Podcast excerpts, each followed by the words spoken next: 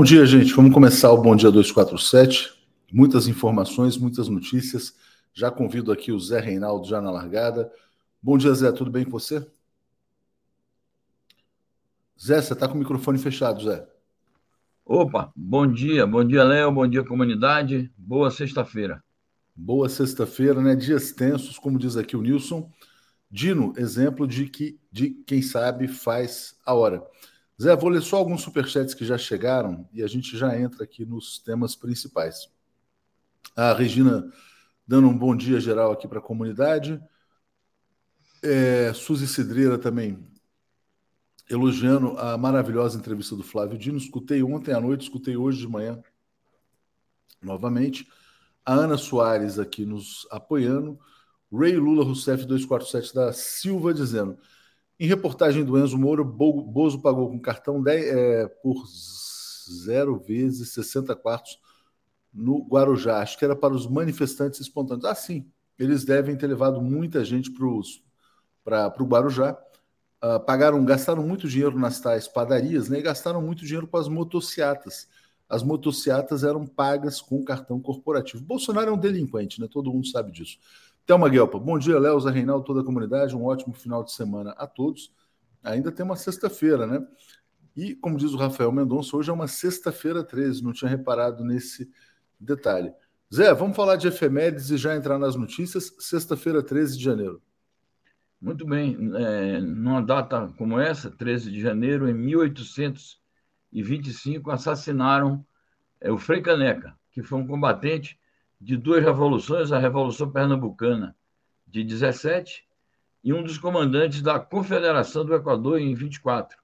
Ele era também jornalista e na sentença de sua condenação é, constava isso, de que ele era um difusor de ideias subversivas, ideias incendiárias. E hoje nós estamos vendo aí as ameaças que pairam sobre a democracia e, naturalmente, contra é, a nossa categoria de jornalistas. Uma questão interessante no assassinato do Frei Caneca é que ele foi condenado à forca e os três carrascos se recusaram a enforcá-lo. Então, o exército da época teve que. O pai do Duque de Caxias comandava o exército na época, o que, é, o que era exército na época, teve, o exército então teve que mandar fuzilá-lo, porque os carrascos que iam enforcá-lo não. Eles se recusaram a fazê-lo. O, o Frei Caneca é um herói da, da, da, história de Pernambuco e do povo brasileiro, de uma maneira geral. Todas as homenagens, então, ao Frei Caneca, pioneiro, né, na verdade, da luta pela liberdade jornalística, né? Como diz aqui o Fabiano França, fuzilaram, né? Obrigado aqui ao Júlio Gonçalves é, Rocha. E, sinceramente, vou ler um comentário. Aliás, não vou nem ler, né? Lu Verdão dizendo Flávio Dino, sabotador do governo. O Lu Verdão, Flávio Dino está salvando a democracia no Brasil, tá? Só para deixar bem claro isso.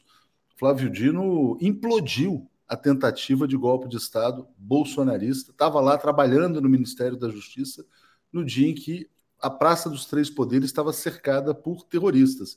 Então, sinceramente, não entendo seu comentário aqui. É, João Silva, bom dia. Na entrevista do, do, Dino.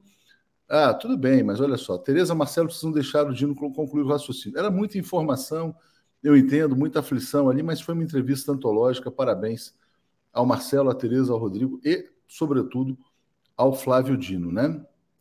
Júlio Beral, dizendo o seguinte, ó. Agora é possível presentear com assinaturas. Isso é muito interessante, é um recurso aqui. Quem quiser dar assinaturas de presentes, pode dar. Isso aí vai ser aleatoriamente sorteado em quem estiver aqui assistindo. As pessoas ficam como assinantes e depois podem renovar ou não, né? Fidel Castro dizendo Flávio Dino, herói nacional.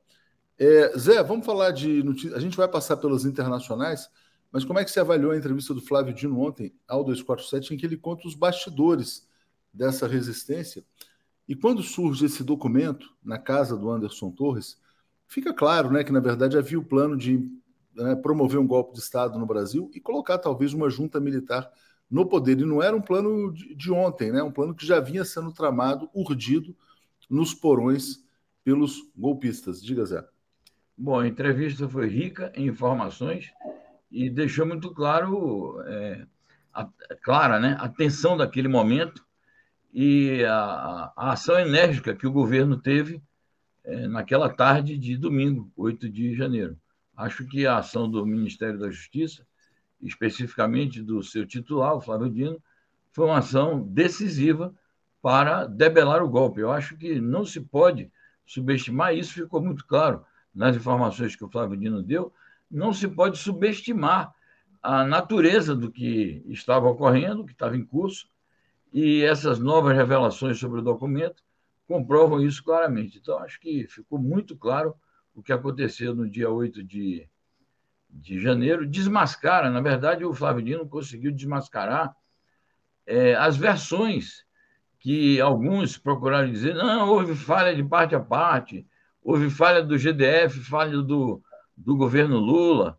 É, alguns, algumas autoridades, inclusive, é, gente que fez parte do antigo governo, é autoridade porque foi eleita aí para cumprir algum mandato parlamentar a partir de 1 de fevereiro. Então, acho que a entrevista é muito esclarecedora e a ação do governo, para mim, foi enérgica e correta.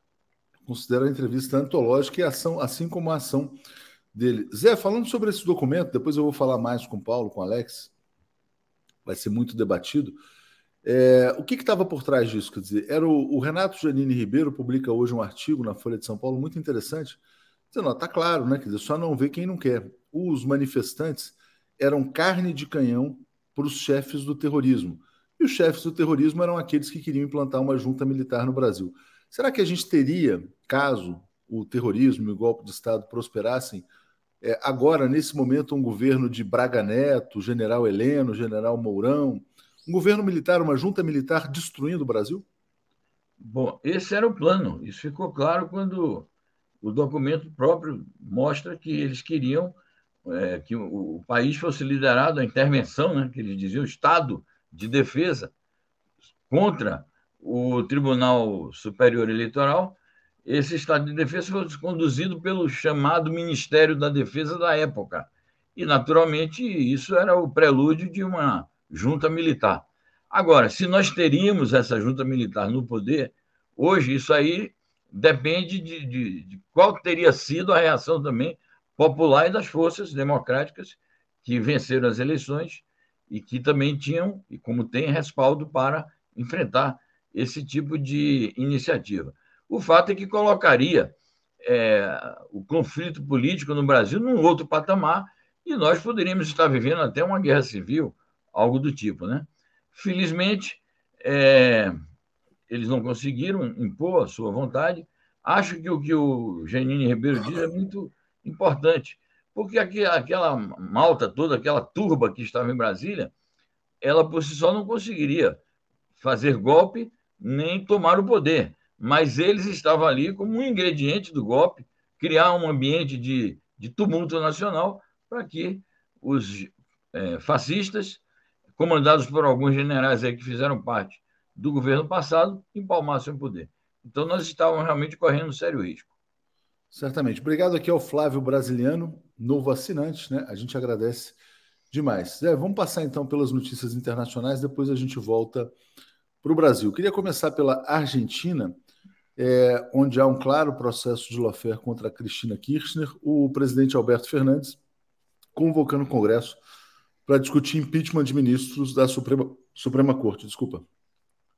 Muito bem. A motivação imediata desse pedido de impeachment de quatro membros da Suprema Corte é uma espécie assim de protecionismo é, que esses ministros estão fazendo em relação ao governo é, oposicionista de Buenos Aires, concedendo de maneira indevida verbas é, a esse governo, naturalmente, para instrumentalizar ainda mais a oposição ao governo central é, do país, ao governo nacional, liderado pelo Alberto Fernandes. Então, é, faz parte de uma engrenagem voltada para reforçar a oposição e acertar as contas, derrotando o projeto que está no poder, que vamos, vamos ter eleição esse ano. Então, é uma reação política à apolitização, é uma reação política do é, presidente à apolitização que está sendo feita através de algumas ações do, de ministros da Suprema Corte. Zé, a Maria Clara Sansara fala que o golpe no Brasil ainda está em curso, né? Certamente ele foi enfraquecido. O Anderson Torres deve chegar hoje a Brasília para ser preso. vai ser expulso também da Polícia Federal, pode eventualmente fazer uma delação premiada, mas não sei se ele vai entregar os generais que provavelmente redigiram aquela minuta. É, você vê esse golpe em condições de prosperar depois que ele foi debelado e desmascarado pelo Flávio Dino e pela Polícia Federal? Bom, eu acho que as condições hoje são mais favoráveis para derrotar novas intentonas golpistas. Então, eu não, não faço uma, um prognóstico de que o golpe pode vencer, porque a iniciativa política está nas mãos das forças progressistas e de um governo que está bem orientado, sabe o que quer.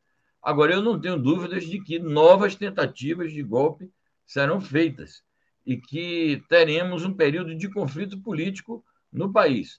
Agora, eu quero confiar, confio em que o país está sendo bem conduzido, o Lula está tendo um bom começo de governo, o Ministério da Justiça está agindo de maneira correta e acho que a opinião pública é favorável é, ao governo do presidente Lula, contrária às manobras golpistas.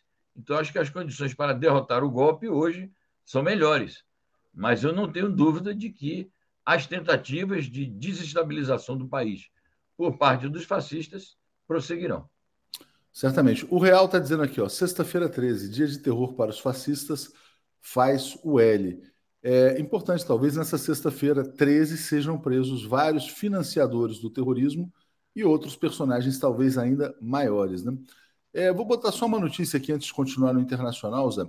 Esse cara se chama Mark Mobius, ele é guru, guru dos mercados financeiros, mega investidor, e ele está dizendo: olha, a guerra ao terror no Brasil pode unir os brasileiros em torno do presidente Luiz Inácio Lula da Silva, a guerra ao terror bolsonarista. Né?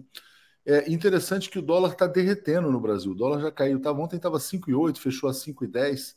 E por que, que o dólar está caindo? Exatamente porque as instituições brasileiras estão sendo capazes de conter o terror de Jair Bolsonaro, que só favoreci, favoreceria militares mamateiros e setores do agronegócio que gostariam de ter o dólar a 6 e não a 5 ou não a 4. Enfim, vamos seguir aqui adiante, depois eu vou falar mais sobre isso. Vou botar aqui a notícia então sobre o Peru. Olha só, o Peru também continua absolutamente conturbado. O Peru também foi vítima da guerra híbrida, né? A Operação Lava Jato, que destruiu o Brasil, também destruiu o Peru. O Peru perdeu completamente, teve a sua classe política dizimada. E agora protestos continuam contra o governo de Dina Boluarte, que não tem nenhuma legitimidade, né, Zé? Passo para você então comentar o caso peruano. Exatamente, ela não tem legitimidade porque foi designada é, pelo Congresso, numa situação em que, na verdade, era o Congresso que estava tentando dar um golpe no governo do ex-presidente, e naturalmente que ele pode ter cometido erros, ter se precipitado, ter dado pretexto, mas ele foi vítima de um golpe. E, portanto, essa Dina Boluarte é uma golpista e não tem a mínima condição de governar o país. Então, desde que aconteceram esses episódios, ainda em dezembro, não passa um dia sequer em que não ocorram manifestações bastante massivas, bastante combativas, e que não tenha havido também é, repressão dura, violenta.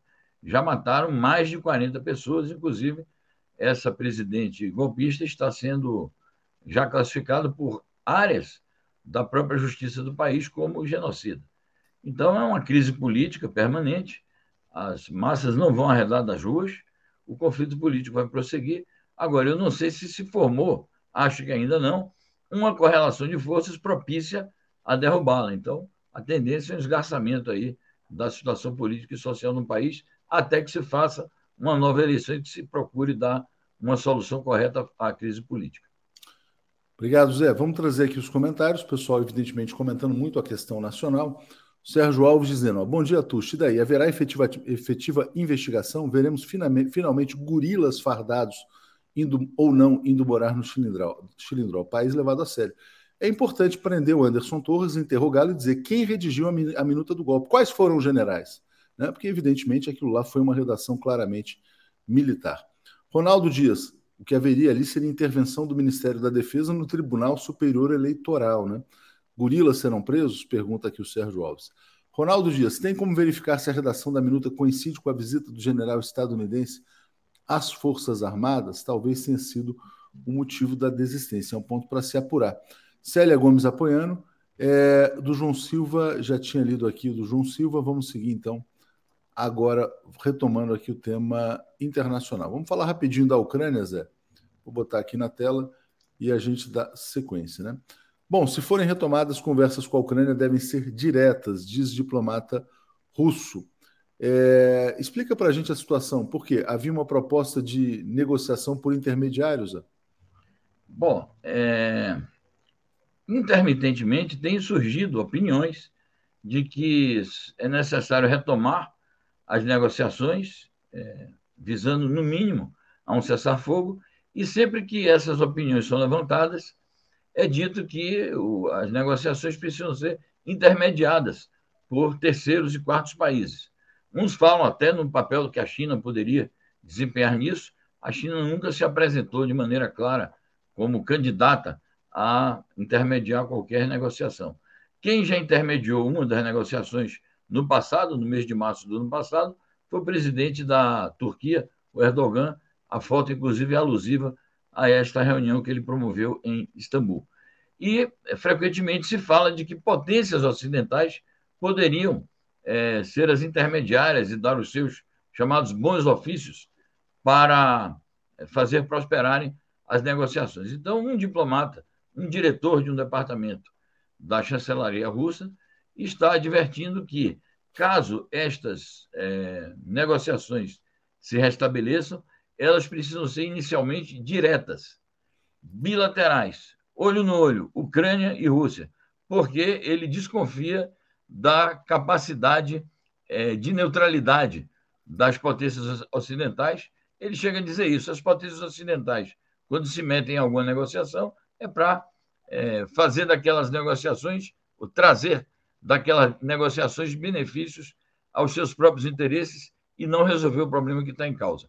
Agora, uma questão a ver, Léo, é se isso é um recado que este diplomata está dando em face de negociações que estariam próximas. Isto a notícia não esclarece, mas pode ser um balão de ensaio. Certamente. Bom, obrigado aqui ao Marcos Granja dizendo, ó, 247 deu show entrevista histórica com o ministro Flávio Dino, né? Bom, vamos aqui seguir para os comentários, é, já já vou trazer mais notícias sobre Rússia, China e também CELAC, né? Bom, aqui olha só, Magno Cortez, Lula sabe o que faz, o Múcio divide as forças armadas e impede o golpe.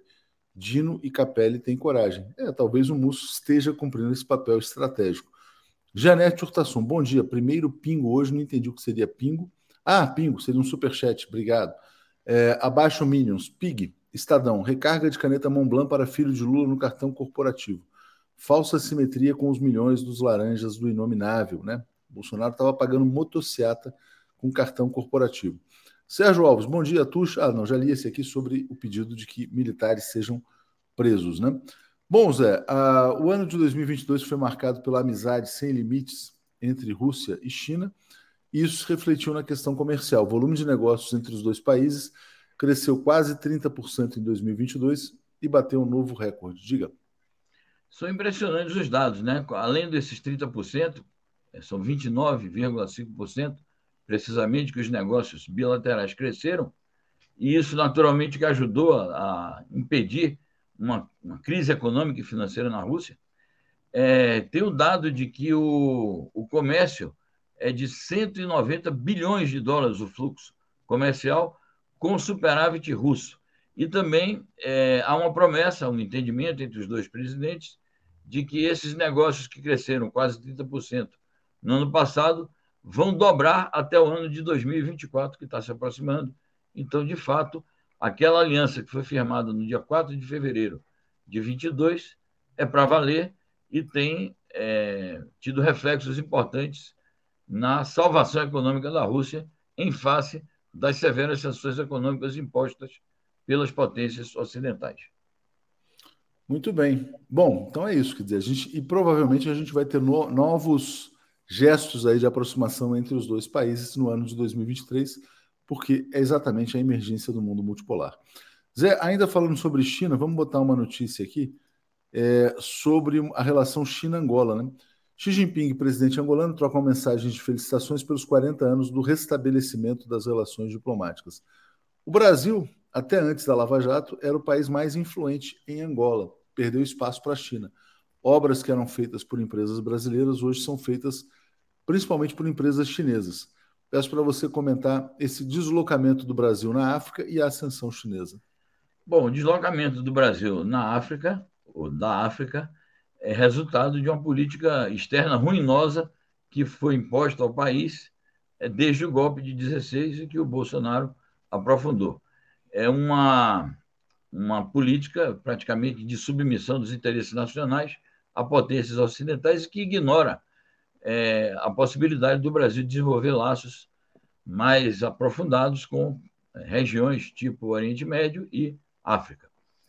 É, naturalmente que o, o ímpeto que tomaram as relações da China com os países do continente africano não se refere apenas, ou não é fruto apenas do deslocamento do Brasil. É fruto de uma ação continuada, persistente, orientada e estratégica da China, que tem no continente africano uma das regiões prioritárias para a sua ação diplomática, econômica, comercial.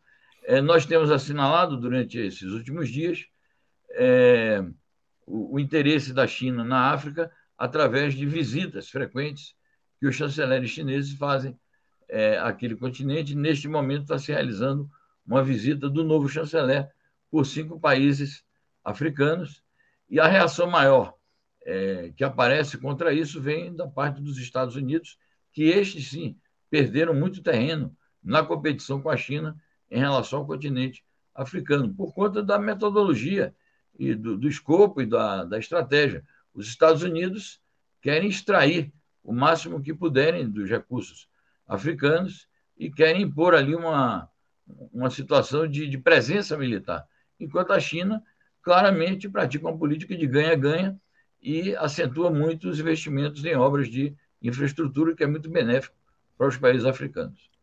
É importante, Zé, essa informação trazida aqui pelo Rodney Flores, está dizendo, ó, hoje circula nas redes a foto de Eduardo Bananinha desembarcando em Dubai. Deve estar preparando a fuga das galinhas. Não vão conseguir, pois um país, uh, pois em um Brasil onde se, um, em, um, em um Brasil onde se tem uma justiça, o destino é outro, né? É, bom, Dubai hoje é um dos centros internacionais da lavagem de dinheiro, paraíso fiscal também. Muitos criminosos internacionais mantêm recursos em Dubai, então é importante que se investigue o que exatamente o deputado Eduardo Bolsonaro foi fazer em Dubai. Né? Bom, vamos lá. Uh, vamos seguir aqui. Ainda tem uma notícia internacional que eu quero trazer que é a volta do Brasil à CELAC. A gente tem a cúpula da CELAC daqui a pouquinho, né? É, breve, em breve, na Argentina. Diga, Zé. É isso, a cúpula será daqui a 10 dias, né? Dia 24. 10 dias, exatamente. E um grande acontecimento na Argentina, sob a presidência do presidente Alberto Fernandes, o retorno do Brasil. Então, isso é uma oficialização por parte da chancelaria brasileira, uma formalização do retorno do Brasil à CELAC, que foi uma das atitudes mais ruinosas para a integração latino-americana, a retirada é, do Brasil, promovida pelo ex-governo de Bolsonaro, da CELAC, que é a, a mais importante iniciativa de integração e de relacionamento diplomático, econômico, comercial entre os nossos países. Uma verdadeira revolução institucional no âmbito interamericano. Então, o Brasil volta, o Brasil é um dos fundadores da CELAC, então volta ao lar comum latino-americano e caribenho, é, nessa formalização e a partir da presença do Lula na cúpula, dia 24, em Buenos Aires. Que a gente vai cobrir, inclusive, com um correspondente lá. Depois a gente traz mais detalhes, vai ser muito interessante a nossa cobertura da cúpula da CELAC. Caí Cavalcante está dizendo: Múcio é um erro, uh, Lula insiste no erro. Magno Cortez, Lula sabe o que faz, né? Está dizendo que Dino e Capelli têm muita coragem. É, e Alair Padovani dizendo: ontem Pepe Dino, fundamental entender o golpe. Sobre essa questão do Pepe, Zé, foi muito interessante ele destacar um aspecto. O Brasil, um dos países mais ricos do mundo em recursos naturais, em recursos naturais sendo disputado pelas grandes potências, e uma das consequências prováveis, plausíveis, né, dessa intentona fascista no Brasil é que seja cobrada uma fatura pelo apoio estadunidense ao Brasil, o apoio da administração Biden. E essa fatura seria o afastamento dos BRICS, se não dos BRICS, pelo menos da Rússia. É, como é que você vê o desdobramento geopolítico desse apoio evidente que está havendo nos Estados Unidos da administração atual em relação ao presidente Lula? O Biden já declarou que está ansioso para trabalhar com o presidente Lula. É, o Obama se manifestou também em defesa do Lula e contra os terroristas. Uh, e há um movimento, inclusive, de parlamentares nos Estados Unidos para que o Bolsonaro seja não apenas expulso do país, mas também investigado. Você acha que tem uma conta a ser cobrada aí pelo chamado império? Bom, a verificar. O que eu sei que é real, corresponde ao desenvolvimento da situação nas relações é, do Brasil com os Estados Unidos, o que eu sei que é real é que os, os Estados Unidos, sob o governo Biden, está disputando o Brasil. Né? Isso fica evidente, mesmo antes da aproximação do Biden em relação ao Lula, é, mesmo antes da formalização do convite para que o Lula vá aos Estados Unidos daqui a poucas semanas, isso já vinha é, sendo configurado. Agora, eu não tenho elementos, por exemplo, para afirmar, como disse o Pepe, com todo respeito, e eu sempre acompanho com muita, muito interesse as opiniões dele, é, que houve um, um Maidan brasileiro. Então, isso, para mim, não está configurado. Quer dizer, eu não tenho as informações. Então, é, que os Estados Unidos vão disputar o Brasil em relação à, à influência que os Estados Unidos pretendem recuperar em nosso país e na tentativa de afastar o país do BRICS, afastar da China, afastar da Rússia, eu não tenho dúvida. Agora, qual será a fatura que ele vai cobrar? Não tenho informação sobre isso e acho que o governo do presidente Lula tem muito maior capacidade do que outros governos de enfrentar qualquer tipo de pressão e jogar com habilidade em relação a essas pretensões é, estadunidenses. É algo a conferir. Não, você tem, você tem razão. Eu acho que assim, quer dizer, as consequências né, dessa disputa, é, evidentemente, elas vão. Na verdade, assim, a, a disputa em si, né, ela vai ocorrer porque objetivamente os Estados Unidos atuaram para conter o golpe militar no Brasil. Isso para mim parece claro. Né? Os militares brasileiros que pretendiam implantar essa junta militar não têm apoio dos Estados Unidos, isso pesa muito, o Brasil seria sancionado, não tem apoio dos países ocidentais e não tem apoio da burguesia local. Agora, uh, quais serão as contrapartidas é algo que a gente vai ter que acompanhar ao longo do tempo, se é que haverá, né? E o Lula também tem muita capacidade, né, Zé? O Lula tem muita habilidade para colocar os interesses, porque ele está avançando também, né? O Lula está retomando o CELAC, como você falou, está retomando o NASUL, é, vai para os Estados Unidos, mas também vai para a China. Agora, eu vejo que o Lula terá muita dificuldade para manter um diálogo direto com a Rússia, né? nesse momento atual. Com os BRICS, eu acho ok. Ah, é um foro permanente que já, que já existe. Mas eu não consigo ver, por exemplo, o Lula indo à Rússia nos próximos anos, enquanto o sistema da Ucrânia não tiver solucionado. Você acha que faz sentido isso? Faz sentido, pode não ser oportuna uma viagem é, imediata do Lula à Rússia, é, por razões óbvias. Há a questão de um conflito militar, uma ida do Brasil à Rússia poderia é, ser interpretada como um apoio direto às posições da Rússia no conflito da Ucrânia. Então, pode ser, inclusive, mais prudente mesmo que o Lula não vá a curto prazo ali. O que não significa, tampouco, que nós vamos tomar como país uma posição pró-Ucrânia. Isso também, na minha opinião, está descartado. Eu acho que é preciso levar em conta o seguinte: o Brasil é um país relevante e bem orientado é, por um governo, um presidente que tem maturidade política e por um Itamaraty que tem capacidade técnica e profissional para atuar em política externa. É, portanto, ele não é uma Ucrânia, não é um país a ser manipulado pelos Estados Unidos ou qualquer outra potência. Então, nós temos maturidade para resistir a qualquer tipo de é, pressão, naturalmente, se o país for bem orientado. E hoje nós temos condições e potencialidades para que seja, por conta do caráter do governo que foi eleito. Exatamente. O Eduardo fala assim: Lula pode ir à Rússia e à Ucrânia na mesma viagem. É, eu acho que o Lula encontraria os dois líderes em campo neutro. Aliás, é, o Lula recebeu, né, no dia da posse, ou pouco antes da posse, os embaixadores dos dois países, né? Zé, vou ler os comentários finais, já já vou chamar aqui uh, Alex, Paulo. O Marcelo hoje não vai estar também, Marcelo está ralando muito. Júlio Beraldi, um apoio popular massivo e ostensivo impedirá golpe. Caí Cavalcante, o apoio do Biden a Lula é nada mais que medo de Trump. É, e já tinha lido aqui o do Alair. É, hoje, 5 horas, então, Zé, Semana no Mundo?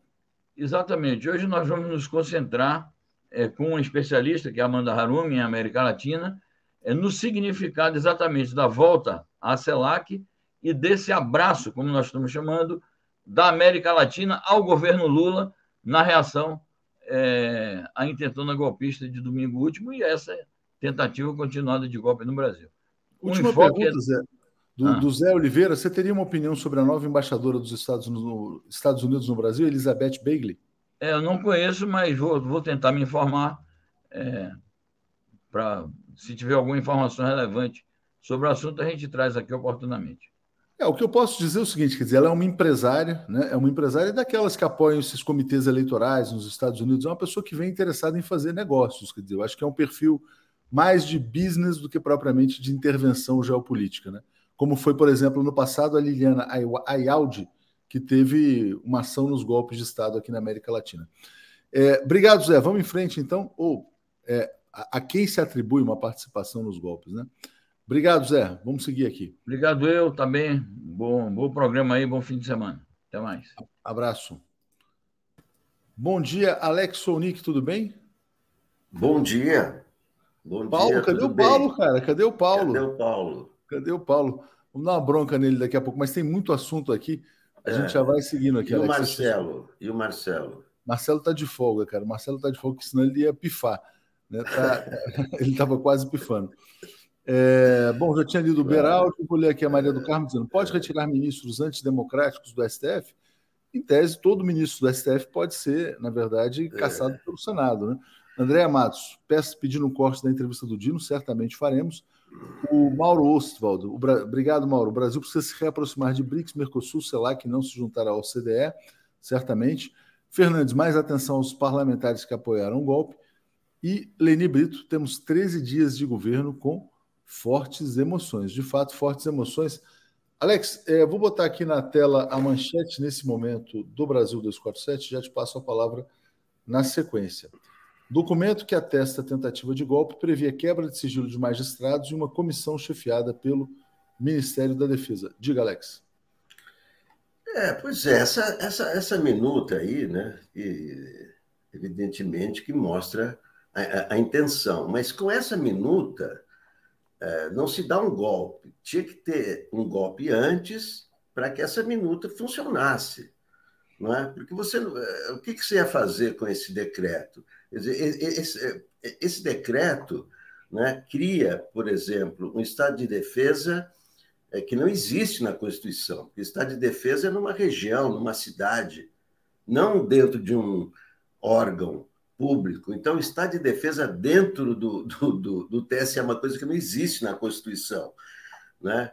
É, é, para quebrar o sigilo do, dos, dos ministros, né? para é, é, é, caçar a autoridade do TSE. É, isso que diz esse decreto. Agora, por isso que eu digo, o que, que, que, que, você vai fazer com esse decreto? Você vai chegar no TSE, Alexandre de Moraes, olha, temos aqui um decreto, cai fora?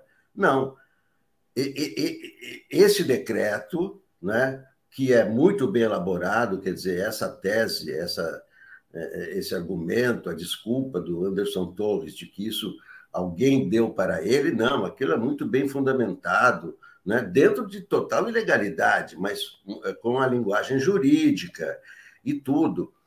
Agora, é isso, é, é, um, é, um, é um, um documento para ser usado depois do golpe, né? Você dá o golpe e você vem, olha, agora no TSE nós vamos entrar, porque imagina, oito, oito membros do Ministério da Defesa do TSE, é um absurdo total. Essa minuta, claro, que mostra a, era, a intenção era golpista. Era, era, a implantação de um governo militar no Brasil, né, Alex? É, exatamente, porque ó, quando, quando o Getúlio deu o golpe em 37, já tinha uma nova Constituição, escrita pelo Francisco Campos. Ele deu o golpe, olha, agora a Constituição é essa. Mesma coisa. Primeiro se dá o golpe, quer dizer, o, o que aconteceu é que o, é que o Bolsonaro uh, e, e, e, o seu séquito, do qual fazia parte Anderson Torres, não conseguiram apoio dos tanques. Por isso abandonaram isso aí, né? Porque você só implanta uh, esse decreto depois de um golpe, não antes, né? Você não vai com esse papel no TSE é. ou na imprensa, ó, oh, agora o decreto é esse, né? Só com força, Não, só e... tirando os caras da base do tanque, né? E um outro aspecto, aqui, ó. O Santos está dizendo, Léo, passar pano agora é complicado. Ninguém está passando pano. A gente está dizendo que esse documento era o documento para ser usado após um golpe de Estado. Ou seja, o Anderson Torres participou de uma trama que previa a implantação de um governo militar no Brasil. Claro. Ele é um golpista, ele tem que ser preso, claro. ele vai ser expulso da Polícia Federal. Aqui claro. ninguém está passando pano. Não sei se ficou claro ou não, mas acho que está bem evidente a nossa posição. Sobre essa questão ainda, é, Alex, hum. quem escreveu, a grande questão que vai surgir é o seguinte: ele vai ser interrogado, o Anderson Torres está é. preso, vai perder, vai, vai, perder todos os direitos é, como funcionário da Polícia Federal. Mas uma questão se coloca, né? Quem escreveu isso? Será que foi ele ou será que foi algum general, algum militar? Quem, quem escreveu? Não, quem, quem escreveu é alguém que conhece a linguagem jurídica. Então, não é um militar, é ele. Né? O, mais, o, o mais óbvio é pensar que foi ele, era ministro da Justiça, está na casa dele. Quem escreveu? Né? Agora, não, não, não se sabe ainda, pelo menos eu não, não tenho essa informação, se o documento é escrito à mão ou no computador. Alguns dizem. Não, era, era como primeiro foi a informação à mão, é, depois surgiu de que estava no computador. No Sendo computador. no computador, é muito interessante que é possível periciar o computador onde foi escrito. É, então, eu acho que vai, vai ter, vamos chegar a alguma conclusão na perícia, mas o mais, o mais lógico é que tenha sido ele. Ele era ministro desculpa, da Justiça. E a desculpa esfarrapada de que, não, olha, um ministro sempre recebe sugestões e ele ia triturar, né? Ele recebe uma sugestão. Ia. Ia, ia, mas não, não. Escuta, se você recebe um documento desse de uma pessoa, é o que já falou Flávio Dino, você esteja preso. Né? É, Por que, que, você, que, que você quer com isso? Não, isso aí, essa desculpa dele é, já, é, já não, não, tem uma, não faz o menor sentido, né? Quer dizer, você é recebe só... o documento de alguém, guarda com você, depois você vai triturar e não diz quem é a pessoa. Pô, isso é um, é, é, é, um, é ato é, é, preparatório de golpe. Quer dizer, você dá um golpe e depois vem com esse documento. Todo golpe tem um documento. É, né? e, tem essa questão aqui do Aníbal Fontoura, né? E quem mandou escrever? Ele pode presidente, ter escrito... né? Claro. Hã? É evidente que é o presidente. Não, pode né? ser o, o Bolsonaro, ministro... mas pode... não, mas tem que investigar, tem que perguntar para o Anderson. Claro, quem mandou? Foi o Bolsonaro? Foi o Mourão? Foi o Braga Neto? Foi o Heleno? Ele tem que. É, não, é evidente, né? É, pode ter uma delação premiada, sabe-se lá o que vai acontecer. Mas é, o, o, que a história mostra é que sempre o presidente que manda. Quem manda no ministro é o presidente, não é o vice, não é o Braga Neto. Quem manda no ministro é o presidente, tá certo? O presidente é que nomeia e demite. Então, é, a ordem né, vem do presidente. Né? Se teve alguma ordem, vem do presidente. Pode ser também uma colaboração espontânea. Olha, eu é. fiz isso aqui para o senhor, mas atendendo a interesse do presidente da República. A quem a interessava vai, dar um golpe, né? Isso, a gente já vai trazer notícias aqui do. Eu não gosto nem de chamar de presidente, mas enfim, ex-presidente, né? Leni, esse pessoal tem que entender que passaram. Sérgio Alves. Ontem, Auler com, com Lula comeu todo o lanche, acho que foi no café lá na presidência. Zé Oeiras, o Zap salvou a democracia no dia 8 decidindo no Boa Noite. A entrevista do ministro foi importante para a informação dos tensos momentos da tentativa de golpe. Parabéns ao 247. Júlio, Alex, a, tenta, a intenção de golpe já é crime.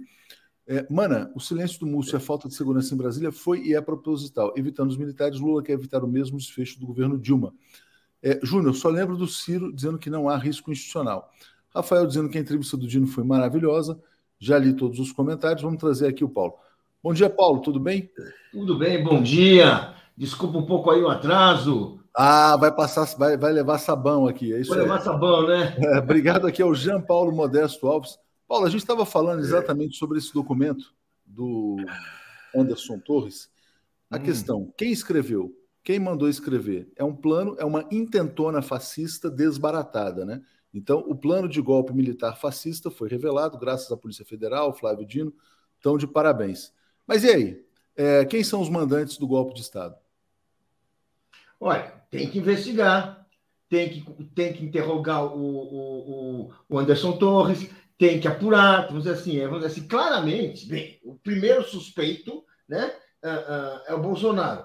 O segundo suspeito, até porque tem um indício muito grande, é o Anderson Torres, na casa dele. Isso aí não. Uh, mas assim, tem que explicar o que, é isso. eu acho, vamos dizer assim, eu, eu, eu vi isso aí, passei, acordei, passei a madrugada lendo, lendo tudo que era possível, né? Realmente, vamos dizer assim, é um, eu nunca vi, né? Mas é claramente um, um, um plano uh, uh, uh, de, enfim, você, você derrubar, né? Você anular uma eleição e, e pôr um, golpe. Isso é uma coisa assim, realmente, está tudo anotado aqui, nossa Uh... Pode ter sido Vilas Boas aqui também, como diz a Renata Ferraz. Né? Será que foi o Vilas Boas? Porque ele é o mentor intelectual, ele é o líder intelectual do golpismo no Brasil é. Desde junho de 2013. Né? Então há um papel central do Vilas Boas é, na destruição da, da democracia brasileira. Então tem essa lembrança também. Tem que se apurar, tem que, olha, Anderson Torres, olha, são 100 anos de cadeia, você vai entregar ou não vai entregar? É mais ou menos isso, né? Não, pode ser, mas o Vilas Boas ele andou meio, meio, meio, meio escanteado né? No, no, no final do governo Bolsonaro. Né? Andou, andou falando umas coisas, o Bolsonaro andou dando chega para lá nele. Não sei como é que, enfim, não sei. É, não sei. Vamos, vamos, vamos esperar a apuração. Deixa eu só trazer aqui, então, hum. é, duas notícias importantes. Tem um artigo muito bom do Renato Janine Ribeiro, que está hum. publicado aqui na. Peraí, deixa eu só ver qual que é. Esse aqui, ó. Na Ele Folha. publicou assim: ó, terroristas eram carne de canhão para que uma junta militar assumisse o poder. Né? E eu vou ler aqui um trecho do que ele fala. Imaginem se alguns dos idiotas úteis tivessem morrido. Né? Haveria um álibi para alegar que o governo não conseguia manter a ordem. Com a desculpa, implantariam um bolsonarismo sem Bolsonaro. Não chamariam foragido de sua mansão. Pode ser até que o criticassem, né? mas seria instituído um regime de exceção, fechando o Congresso Supremo, prendendo Lula e vários de seus ministros. Escapamos disso por pouco. A reação rápida do presidente Lula e do ministro Alexandre de Moraes, afastando o, governa o governador local, abortaram o projeto. Manteve-se a democracia, ainda que vulnerável e frágil. Acho que é um grande artigo aqui do Janine, né? ele denuncia essa tentativa de golpe militar. E, Alex, é, alguns pontos que surgem, né? As consequências para o Bolsonaro e para o Ibanez, né? É, bom, PL considera que aumentou o risco de Bolsonaro se tornar inelegível e ser preso. Esse documento na casa do Anderson Torres, que o Ibanez chamou para ser o seu secretário de segurança, e o Ibanez não pode ser tratado como um idiota, né? Ele é um cara que sabia o que ele estava fazendo. Eu acho que também reforça a responsabilidade do Ibanez, a participação direta dele no golpe de Estado. Na sua opinião, o que, que acontece com o Ibanez e o que, que acontece com o Jair Bolsonaro, Alex? É, pois é. Com o Jair Bolsonaro, eu estou achando. O, o, perfil dele não é de quem vai se entregar, né?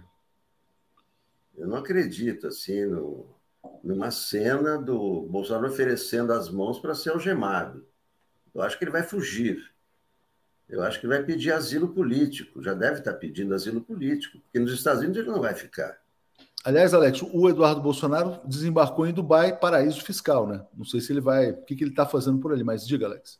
É, eu, eu, eu acho que o Bolsonaro não vai se entregar. É claro que ele.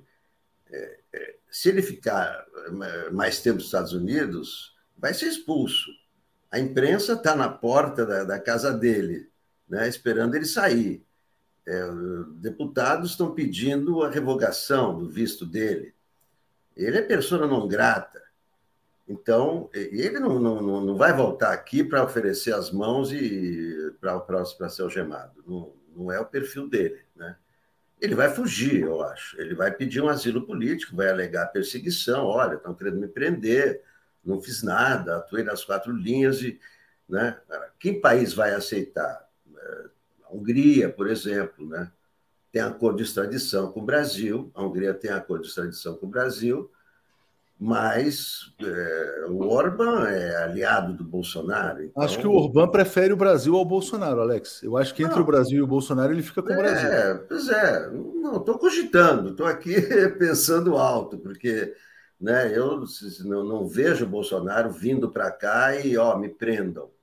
Né? Eu vejo ele querendo escapar de alguma forma. Como ele não pode ficar nos Estados Unidos, qual é a forma de escapar? Ele não vai fazer como o PC Farias de viajar de país para país, vai pedir asilo político, sei lá. Né? É, eu, eu, eu não acho que esse documento tenha a ver com o Ibanês, né? Ibanês Aí é o Anderson Torres, evidente, o Bolsonaro, que era o chefe do Anderson Torres. Mas acho que ele sabia do plano, Alex. A questão não é que ele tenha participação. Ah, bom, é aí, aí, aí não sei. Aí precisa ver se ele sabia, não sabia, é uma, é uma, é uma questão, né? Mas eu, eu não vejo assim diretamente né, a minuta vinculada ao Ibanês. Eu vejo é, para o Anderson Torres, para o Bolsonaro, né, evidente, são os dois que né, têm que explicar tem que explicar isso. Né? É, deixa eu só ler esse comentário aqui do Jefferson, dizendo que Bolsonaro pode fugir dos Estados Unidos para Dubai, lembrando que ele entregou uma refinaria da Petrobras para o fundo lá soberano de Dubai. Né? Tem muita mutreta, viu, que envolve Dubai. Importante que isso seja investigado. É, Ulisses Borges, chamem o professor Manuel Domingos para comentar sobre a questão militar. Luiz Hussein, em que data foi redigido o decreto? Isso tem que ser investigado no computador de origem, né? É, Tiago Bernardes, por que todos têm tanto medo de dizer que este golpe de hoje, desde 2013, é obra exclusiva dos militares? Tiago, porque não é exclusivo dos militares. Ele é um, ele é um golpe neoliberal, né, no início, que pode ter tido a participação direta dos militares desde então ou não. Mas ele foi um golpe dos neoliberais, né, do, do Globo, da Folha, da Miriam Leitão, etc. Renata Ferraz, não esqueçam do Vilas Boas, esposa que tem papel nos fundamentos do golpe. Cláudia Mortari, a ordem veio do Partido Militar sem anistia. É, Júnior, Bozo gastou menos no cartão corporativo que os outros. A gente vai falar de cartão corporativo, né? E o Ray está dizendo: a essa altura todos podemos, podemos desconfiar de todos que estavam aliados ao Bolsonaro, inclusive o André Mendonça, né? É, bom, o Alene Brito está dizendo: passaram, né? Acabou a era aí dos terroristas. E uma notícia importante de ontem, Paulo, foi essa aqui também, mas ela me chamou a atenção por um aspecto que eu vou detalhar aqui. Vamos lá. Juiz acolhe pedido da AGU e decreta bloqueio de 6 milhões e meio de 59 suspeitos de financiar atos terroristas. Eu não vi ali nenhum peixe grande. Eu só vi assim, ah, uma fazendeira, um dono de empresa de ônibus, o dono de uma padaria. Eu acho que tem gente muito mais graúda do que esses pés rapados. Não são pés rapados, são pessoas ricas. Mas, sinceramente, eu acho que eles não chegaram nos financiadores reais, não. Diga, Paulo. Oh, não chegaram. Certamente, vamos dizer assim não há assim, uh, não, há, não há hipótese de você ter um, um projeto, né? Uh, uh, que, é, que é, é, aí é que se estava na prática preparando o golpe, indo para o golpe, dando início ao golpe, os, os, os atos terroristas. Bem, certamente é, aí é só, é só um, um, cheiro, ali é só uma, uma amostra, porque de fato a gente, tem, a gente tem, tem que chegar realmente em grandes barões do agronegócio, tem grandes uh, tem, tem mercado financeiro, não é, não é, não é, não é, um, não é essa turma, não. Certamente, isso aí é bem. Pegaram, ok, uh, uh, vai bloquear uh, 50, 59 suspeitos, mas isso é, assim, é, é, é, é, pequeno, é o começo.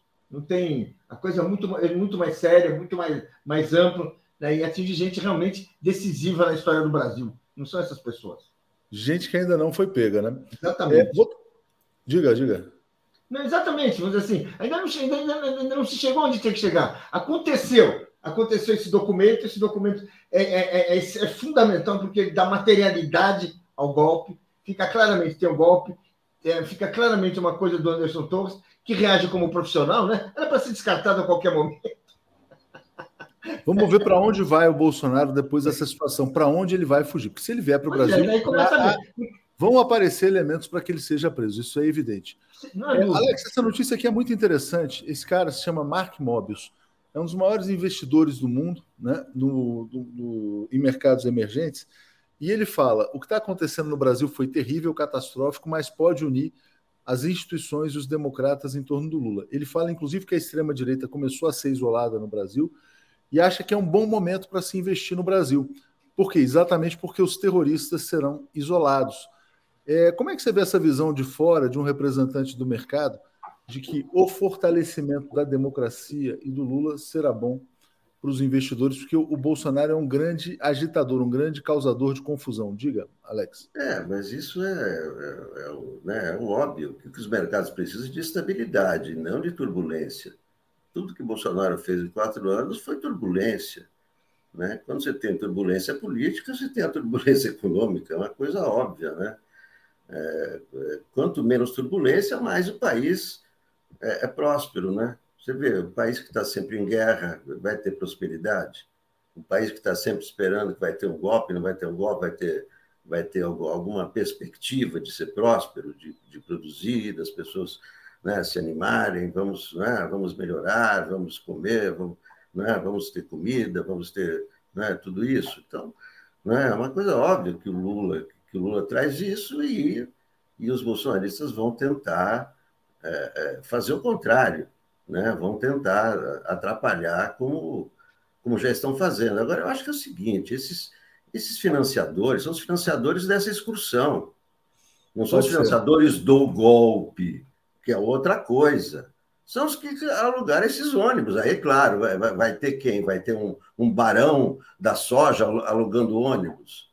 Não, esses são os financiadores dessa excursão. Essa excursão faz parte desse plano maior, que evidentemente que não são esses os financiadores. É, você tem razão, porque na verdade é o seguinte, quer dizer, os financiadores do terrorismo no Brasil, na verdade, são todos os financiadores do Bolsonaro. Todo mundo que apoiou a campanha do Bolsonaro, que apoia um terrorista, financia o terrorismo. Os que financiaram a excursão financiaram este ato de terrorismo, porque o bolsonarismo é terrorismo permanente. Deixa eu trazer comentários aqui. O Júlio Liberal está perguntando se o verme pode se aquartelar com o apoio das Forças Armadas. Duvido que algum quartel permita a entrada desse cara, porque aí realmente seria o início de uma guerra civil. É, e aí daria motivo para uma intervenção total, fechamento, demissão, prisão de todos os militares. José Gedel, punição aos golpistas civis e militares, o patrão, o povo já disse, sem anistia, perdeu o Merval. Elizabeth Belísio está nos apoiando. Edivar, agora há pouco estava caminhando e encontrei com um cidadão que relatou que o sobrinho dele é do pelotão dos dragões e que eles bloquearam as câmeras de segurança. Se é verdade, não sei. É, Lene Brito, tenho compaixão do país que abrigar a família, já lemos todos aqui. Ô Paulo, tudo isso que está acontecendo, na verdade, está até nublando o que está acontecendo na economia. Ontem, o Fernando Haddad apresentou um pacote 242 bilhões para reverter o rombo deixado pelo Bolsonaro.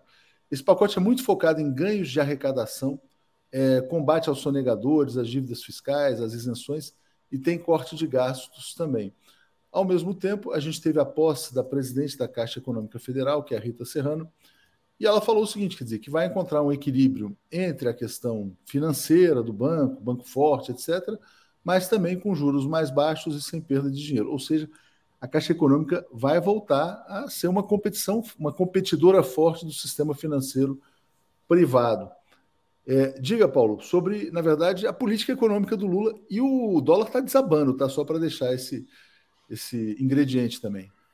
É, a economia está uh, acordando e eu acho que essa, essa, essa notícia de que uh, o, o bolsonarismo, bem ou mal, está perto do fim, né? Aí, aí, o Bolsonaro ele pode se entregar ou pode não se entregar, é, mas enfim, olha, tá assim, tá acabando, né? Essa derrota, a, a derrota do golpe nesse uh, no fim de semana foi muito importante e agora é, é, é, questão de prender, é questão de, né? Mas assim, a, a ideia de que uh, alguém poderia interromper o mandato do Lula está cada vez mais distante, está cada vez mais mais complicada, né? cada vez mais, menos viável, porque a gente está vendo o, o, que está acontecendo, o Bolsonaro está se escondendo.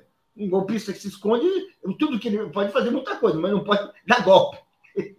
Pode, ele tem que ser preso nesse momento, mas ele está quase, tá quase sendo inutilizado. Então, isso é importante.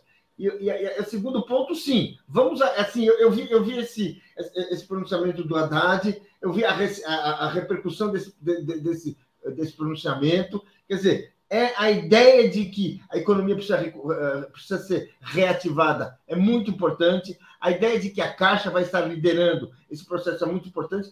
Enfim, está tá começando, está começando. E vamos dizer assim, né? É bom que seja logo, né? Porque o país, se o país fica assim parado, é tudo que interessa para os adversários do Lula, né? Olha, não tem nada a ver, não está funcionando, e vamos, vamos, vamos voltar à crise, vamos, enfim a gente pode viver uma conjuntura exatamente favorável. O, a extrema-direita isolada, bloqueada, os investimentos chegando, o dólar caindo, que ajuda no controle da inflação. Se a economia começar a reagir, né, inclusive aumenta a base de apoio ao presidente Lula, e os extremistas vão ficar cada vez mais isolados. É, Alex, eu vou botar na tela aqui uma notícia rapidamente aqui do mercado também, que é muito interessante. Isso aqui, olha, acionistas minoritários irão à justiça contra o escândalo bilionário das americanas. Eu fiquei espantado, não sei se vocês viram essa notícia sobre isso. Os donos das lojas americanas esconderam dos acionistas uma dívida de 20 bilhões de reais, não é milhões. E tem um detalhe, né? Quem são os donos das lojas americanas? É o Jorge Paulo Leman, é o Beto Sicupira, é o Marcel, são os donos da Ambev, que são cultuados como os grandes empresários brasileiros, os gênios das finanças, etc. e tal, os gurus, né? Então, olha, tem muita gente no mercado aí ressabiada. Isso que aconteceu também, o pessoal está em estado de choque. Ontem teve uma negociação, quando abriu o pregão lá, a ação das lojas americanas caiu 77% num dia. Foi a maior queda de todos os tempos de qualquer ação na história do Brasil. Dá para esconder 20 bilhões, Alex? Alguém, como é que se esconde 20 bilhões assim do balanço, cara? Olha, eu vou começar a pensar nisso. Eu te respondo é. depois como é que eu esconderia 20 bilhões. Né? Eu não sei, eu não, não, não entendi nada. De repente, como é que de repente se descobre que tem um rombo de 20 bi? Não, e sabe eu, como é que foi descoberto? Eu não entendo nada disso, não sei. O, o, o, eu só ia nas americanas comprar as, as pilha. Vou comprar pilha nas americanas. Pilha, bis, 3 por 10. É, exatamente. Mas... E, e, a ação das americanas, ela valia muito, né? E aí o que aconteceu? Muitos diretores venderam ações das americanas. É, aí o é, cara que era o presidente, Sérgio Rial, ele era presidente do Santander. E ele está dando entrevistas hoje. Eu vivi aquele, o maior dilema da minha vida: contar ou não contar. É. Então, ele pediu demissão de uma gaiola dourada, de um emprego milionário também, dizendo: Pô, eu não posso ficar aqui numa empresa em que o balanço é fajutado.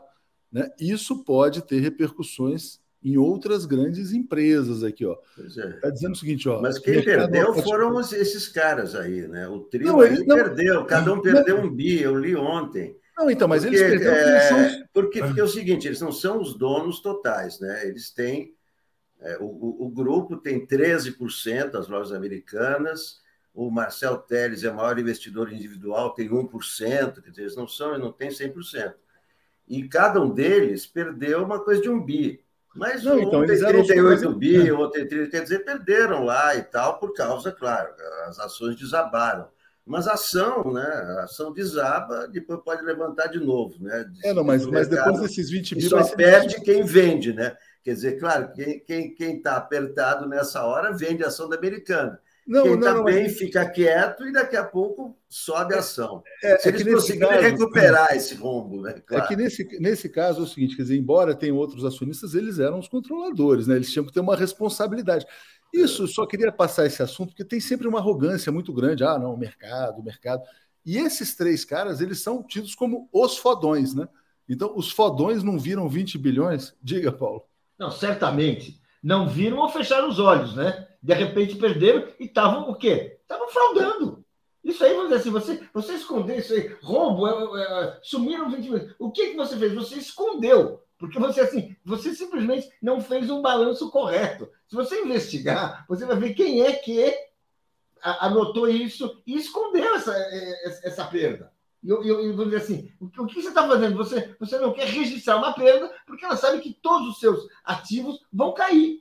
Então você fica simulando que você é o, é grupo X com a força X. Agora, o que eu acho mais assim uh, uh, espantoso é que é o quê? É Jorge Paulo Leman, né? Ou seja, são as pessoas que passaram desde nos últimos anos são, são as pessoas que vieram dominando a política brasileira através do dinheiro. É o dinheiro que realmente que fez, que, que garantiu o Bolsonaro, que inventou vários políticos, né? Que a gente não precisa nem ficar nomeando agora, mas já vem para a cabeça essa, essa aspas, essa renovação que teve a Tabata Amaral. É tudo gente assim que estava aqui, olha, uh, uh, uh, querendo construir uma alternativa. Né? E, e, e, de fato querendo ter um poder político muito maior do que sua do que, eh, eh, do que seu papel econômico. E a gente está vendo agora que tinha uma coisa falsa, fabricada, mentirosa, que vamos dizer assim é, é, é, é politicamente assim, é chocante e é realmente uma, um caso assim para ser a,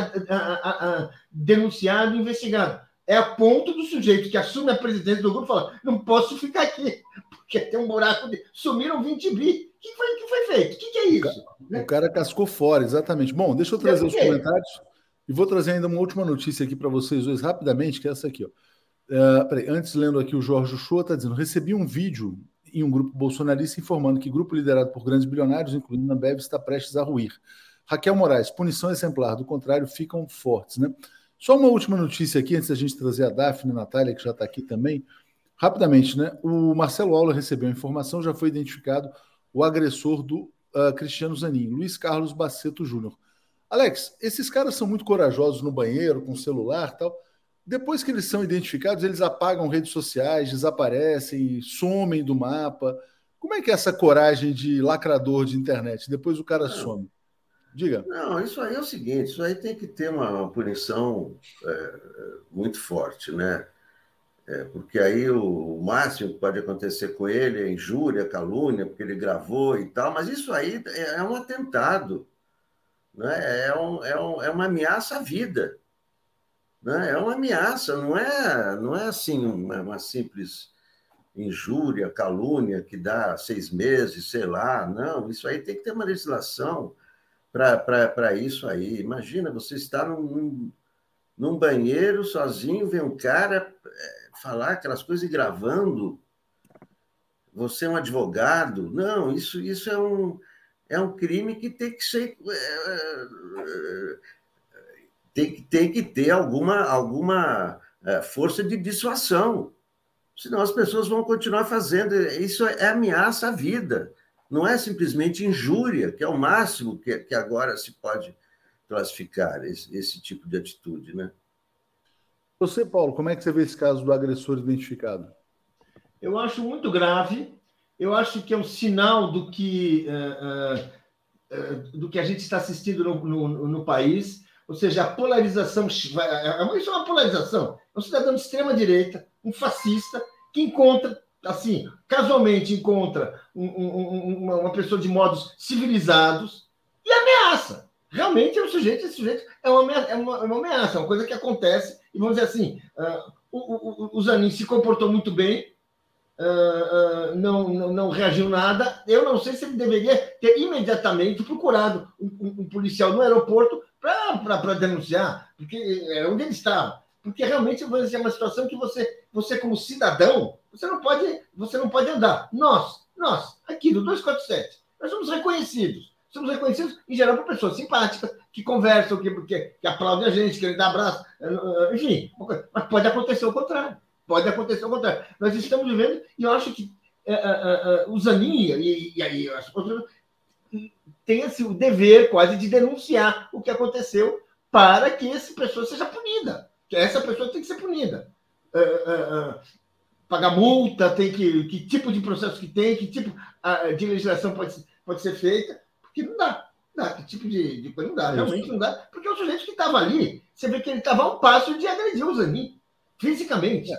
E convocando uma agressão, né? Gente, ah. vamos então nos preparar para o boa noite, porque hoje vai ser quente o dia. Hoje vai acontecer muita, porque todo dia está acontecendo muita coisa, né? Então essa previsão é fácil de fazer. Valeu, gente. Obrigado, Paulo. Obrigado, Alex. Tchau, tchau. tchau. Apresentação de Daphne Ashton. Bom dia, gente. Bom dia, Daphne. Bom dia, Natália. Está vazando um áudio aí, gente. Bom dia, Daphne. Tudo bem? Bom dia, Léo. Bom dia, Natália. Bom dia, comunidade. Tudo bem? Se... Seguindo tudo em bem, frente. Natália? Bom dia. Bom dia, Léo. Bom dia, Daphne. Bom dia a todos. Né, tudo indo, né? Muita coisa acontecendo no Brasil, na América Latina. A gente fica preocupado. É, mas a gente está tendo a oportunidade de superar. Bom, a gente está aqui com 15 mil pessoas ao vivo. Vou fazer aqui então uh, o pedido das inscrições, likes, assinaturas, brasil247.com barra apoio. Alisson está dizendo que o Banco do Brasil perdeu 2%, dá 400 milhões, dinheiro meu e seu. Olha, a ação do Banco do Brasil caiu, subir, ninguém perdeu dinheiro com isso. Perdeu dinheiro quem tem ação. Isso não é prejuízo. Prejuízo contábil é outra coisa. Não sei se Uh, não sei se está falando que o Banco do Brasil perdeu dinheiro no governo Bolsonaro, porque deve ter feito muita mutreta por lá. Luiz Almeida, bom dia. Eu é que pensei que após a posse do Lula início do governo, as notícias do 247 seriam mais amenas. É, a posse foi maravilhosa, mas agora é hora de enfrentar a guerra ao terror no Brasil. Gente, bom dia para vocês, bom dia, Daphne, bom dia, Natália. Estou aqui ouvindo. Valeu. Valeu, Léo. Bom dia. É isso, né, Natália? A gente achou que fosse realmente ter um momento mais é, descansado, mas a gente não morre de tédio nesse país e nem quem é brasileiro que está fora do país e é jornalista, porque tem que dar a notícia. Queria começar por aí, queria que você falasse um pouco dessa tentativa de golpe, da repercussão internacional. A gente tem notícia é, de um discurso forte do Maduro falando sobre a invasão de Brasília, por exemplo, né? Mas de uma maneira geral, se você puder trazer para a gente um pouco da repercussão e depois falar também desse discurso do Maduro, acho que seria um bom começo aqui. É, então, assim, a gente está vendo é, essa notícia sendo é, é, o que está acontecendo no Brasil sendo publicado bastante. Eu acho que o Brasil nunca recebeu tanta atenção da mídia anglófona quanto está recebendo agora, por conta de tudo, né, de, de algumas semelhanças com o que aconteceu nos Estados Unidos.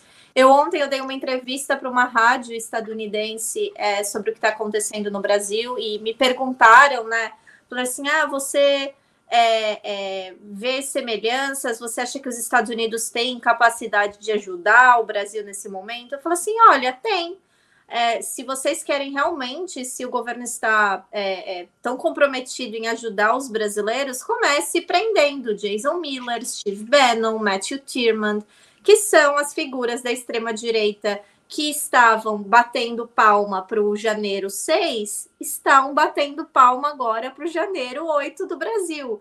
Então, assim, se vocês começarem a podar essa extrema-direita estadunidense que age, né, que, que controla todos os outros focos de extrema-direita mundial, né, que meio que cria retórica, que meio que cria a, a, a, situações né, que, que vão dar vazão a, a, um monte de gente desequilibrada e radicalizada provocar vandalismo e, e outros atos criminosos, né? Porque a gente também não posso deixar aqui de falar da minha solidariedade aos mais de 40 jornalistas, né, que desde né, de que tudo aconteceu foram de alguma maneira ameaçados, agredidos, roubados, né, esse, os cidadãos de bem, né, que roubaram jornalistas lá em Brasília. É, eu vi um comentário de um jornalista falando, já cobri guerra, eu cobri conflito no Haiti, é, já cobri várias outras situações, mas eu nunca senti que eu morreria, né? Que eu estava em perigo de vida quanto eu senti quando estava fazendo a cobertura em Brasília. E a gente tem que lembrar que o Brasil ainda é um dos países, um dos piores países do mundo para você ser jornalista. E que isso piorou, que esse índice piorou muito mais, obviamente, depois do golpe contra a presidenta Dilma Rousseff. Então, assim, não é coincidência, faz tudo está encaixado dentro da agenda deles. E ontem, justamente, foi o que o Maduro falou, Daphne. O Maduro falou, né? É, estamos vendo hoje, né, um, um, uma insurreição da extrema-direita no Brasil que se chama, né, chamada bolsonarista. Mas aqui a gente teve, né, até um tempinho atrás, os guaidosistas, né, que é, se é assim como a extrema direita brasileira, em cada lugar ele tem os seus nomes. Mas a gente tem que lembrar que todas essas pessoas são alimentadas, né, por é, é um, um jogo que é jogado, e ele ainda falou, pelo Império Gringo. Eles estão alimentando eles com dinheiro, com técnicas, com fake news, é, com é é, é, é, diversas artimanhas para tentar quebrar as nossas democracias.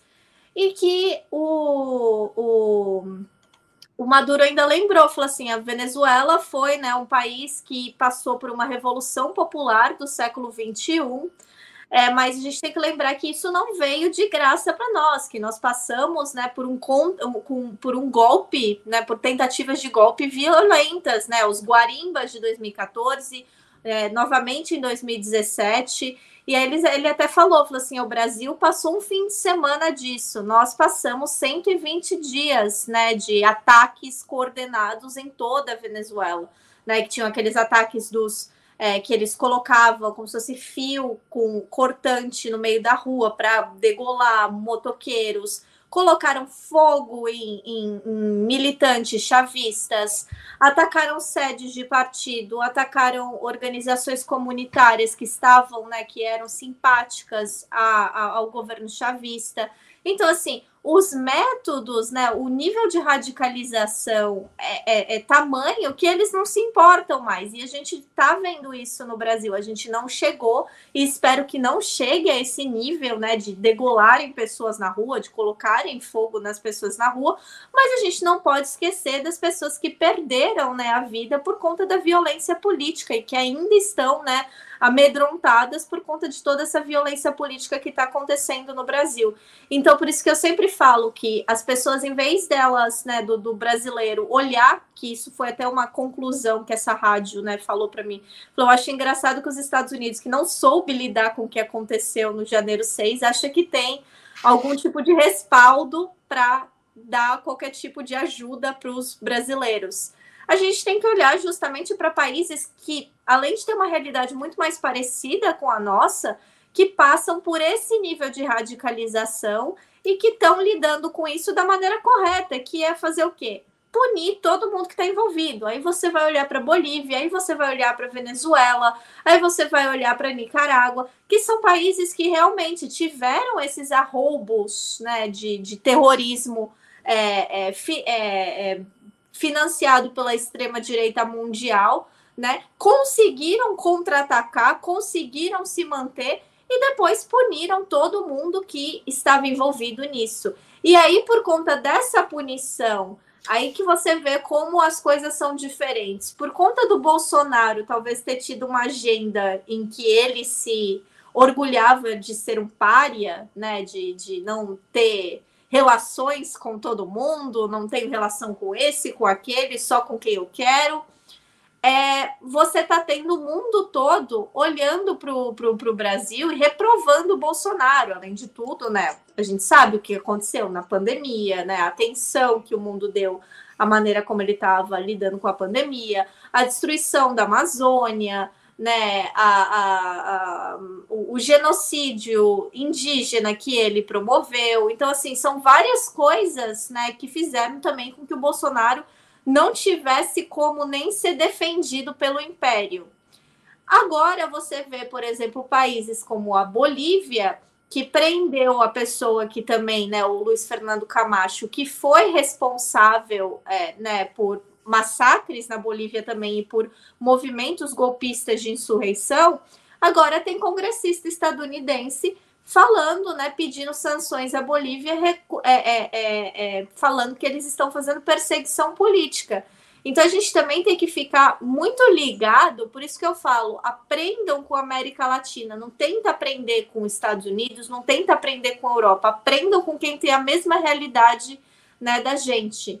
É, porque de um qualquer momento o jogo pode virar e podem decidir que ah não o, o, que está acontecendo no Brasil eles estão indo demais né eles estão sendo extremistas demais com as pessoas né com, com os terroristas ah não agora eles estão principalmente a hora que começarem justamente a puxar o fio e descobrirem né quem está por trás, né? Quem são as pessoas que estão financiando, né? Figuras públicas, parlamentares que é, deram, é, é, é, que tiveram né, algum tipo de participação no que aconteceu e no que ainda está acontecendo, porque as fake news ainda estão acontecendo, a retórica de ódio ainda está acontecendo. Então, assim, é, a hora que isso começar a chegar em pessoas né, poderosas, pode ser que a maré vire. Então, é importante sempre né, manter essa aliança justamente com os outros países, né? É, é, progressistas né, da esquerda latino-americana, porque eles sabem como lidar com, com isso e eles não vão virar as costas para o Brasil. Muito bom, Natália. Estou tentando aqui abrir uma imagem. Ah, consegui. É, dos, dos golpistas, é, de, deputados golpistas brasileiros, né, parlamentares golpistas brasileiros Olha que bonitinho aqui, estão todos eles aqui. Daqui a pouco a gente vai dar até uma matéria no 247 a respeito disso. Fizeram um levantamento. Não somente sobre isso, né? A gente também teve, né, a participação que não são, vamos dizer assim, parlamentares, mas são pessoas que trabalham para partidos políticos, Sim. né? Do, do sobrinho do Bolsonaro, né? O Léo Índio, e do irmão da Michele Bolsonaro, que também estava em acampamentos golpistas, que também e, e trabalha agora para o governador de São Paulo. Olha só que coincidência, que coisa mais bonita, né? Então, assim, essas pessoas, né, elas têm que ser punidas. Essas pessoas não têm não é nem condição de, de, vamos dizer assim, trabalhar num cargo público. Isso eles nunca tiveram, a gente sabe, né? Eles não têm condição para viver em sociedade. Aí que tá. Eles não podem achar que eles podem fazer o que eles querem, que eles podem é, é, é, causar, que eles podem provocar o caos, destruição, etc. E, vão, e, e, nada vai acontecer porque eles são poderosos. A gente tem que usar esse exemplo, né? Para punir todo mundo, porque é, é, a gente viu o que, que uma anistia né, fez com o Brasil. Exatamente. Se a gente tivesse tido uma punição, a gente não ia ter tido aquele idiota é, é, é, fazendo discurso no Congresso, exaltando o palma né, é. para torturador, para criminoso de guerra. Exatamente, exatamente. E nem é, gente aqui agora no chat, por exemplo, defendendo ainda golpe de Estado. acabei de bloquear um golpista que está cometendo crime, né? está defendendo um golpe é, mas eu só apenas bloqueei ele, que é o que eu posso fazer agora. E queria mandar um beijo para Miriam Denise, que mandou aqui uma mensagem para mim. Obrigada, Miriam, e agradecer ao Ricardo da Silva, que entrou como membro. Então, seja bem-vindo, Ricardo. Lembrando para o pessoal que é importante também deixar o like e compartilhar essa live. Quem puder, torne-se membro aí através do botão do YouTube tornar-se membro ou faça uma assinatura solidária em brasil247.com.br barra apoio. Ah, o Léo Zig mandou aqui uma é, pergunta meio fora da nossa, do nosso assunto, mas eu vou agradecer ele. Ele disse: circula informação de que o governo teria desistido do aumento do salário mínimo. Sabem se procede? Eu não vi ainda essa notícia, mas daqui a pouco a gente traz aqui mais essa pauta é, com a Tereza. O Luiz Almeida diz: Bom dia. Eu pensei que após. Ah, não, isso aqui o Léo tinha lido já. Agora tinha um outro, um outro chat aqui que eu vi e que não estou conseguindo recuperar, mas daqui a pouquinho eu trago para vocês de qualquer forma. Natália, queria entrar em outra é, notícia sobre, na verdade, sobre a Indonésia, né, que admitiu que o governo perseguiu e executou comunistas. Queria que você trouxesse uma análise e a matéria, a notícia em si, para gente. É, eu acho interessante, Daphne, porque isso vai mais uma vez contra esse é, discurso global que existe, né, ignorante, de que comunismo e nazismo são ah, diferentes faces da mesma moeda e não são, né? A gente nunca viu, infelizmente, né, nenhum governo é, andando por aí executando nazistas, né, ou, ou indo perseguindo de maneira violenta é, é, os fascistas, né, como né, a esquerda internacional sempre persegue. Então, assim, o presidente da Indonésia, né, o Joko Widodo, ele falou, né, ele admitiu quarta-feira que de 1960 até os anos 2000 o governo da Indonésia estava realizando execuções sumárias de comunistas e pessoas ligadas a movimentos é, é, de esquerda no país, é, falando né, que ele é, isso já era uma coisa que havia sido denunciada por pessoas que sobreviveram a essas tentativas de massacre do governo, né? E ele falou que agora o governo vai pagar né, uma compensação para as vítimas e para as famílias das vítimas, né? Vai ajudar com saúde, vai ajudar com ajuda psicossocial, enfim, mas que isso, né, não é, é, é, é invalida o fato de que a Indonésia de começou, né, em 1965 até 1966, eles realizaram uma grande matança, né, matando mais de 120 membros né, do Partido Comunista, e que isso né, começou, né, e isso tomou outros rumos durante outros governos da Indonésia, como, por exemplo, né, eles começaram na década de 90 com desaparições, É, e lembrando que a Indonésia né, tinha é, a luta é, comunista é, existia como uma, uma forma de protesto e também de resistência a uma ditadura, né? Então, assim, a gente não pode esquecer que todas essas pessoas é, no Brasil, na Indonésia, nas Filipinas, na África, eu vejo sempre o pessoal do Partido Comunista do Quênia, que inclusive mandou mensagem para os brasileiros em solidariedade. É, pessoas né, que são é, esses grupos comunistas que perdem, né? Pessoas que perdem a vida, que, que, que, que, morrem lutando pelo seu povo, né? Contra toda essa tirania, né? Que muitas vezes é não só imposta pelo capital, mas também financiada pelo grande capital. E a Indonésia, né, não foi diferente, assim como outros países asiáticos, a gente sabe que existiu né? É, quem quiser saber mais sobre a, a, a questão da Indonésia, é, existe, né? Agora o pessoal até foi publicado em português pelos meus amigos lá da autonomia literária, né? O método Jakarta, né? Do, do Vincent Pevins, que fala sobre é, é, a questão da ditadura da, da Indonésia, a perseguição, né? Os métodos de perseguição a, a militantes de esquerda. Então, assim, é muito importante a gente perceber que a gente acha que essas coisas ficaram na história, mas elas não ficaram na história. Né? A gente ainda está vendo né, que, que isso ainda está acontecendo no, na América Latina, na Europa, né? A gente não pode esquecer de solidariedade com o pessoal né, do Partido Comunista Ucraniano, que né, foi fechado, sumariamente fechado pelo Zelensky, que teve seus bens roubados pelo Zelensky.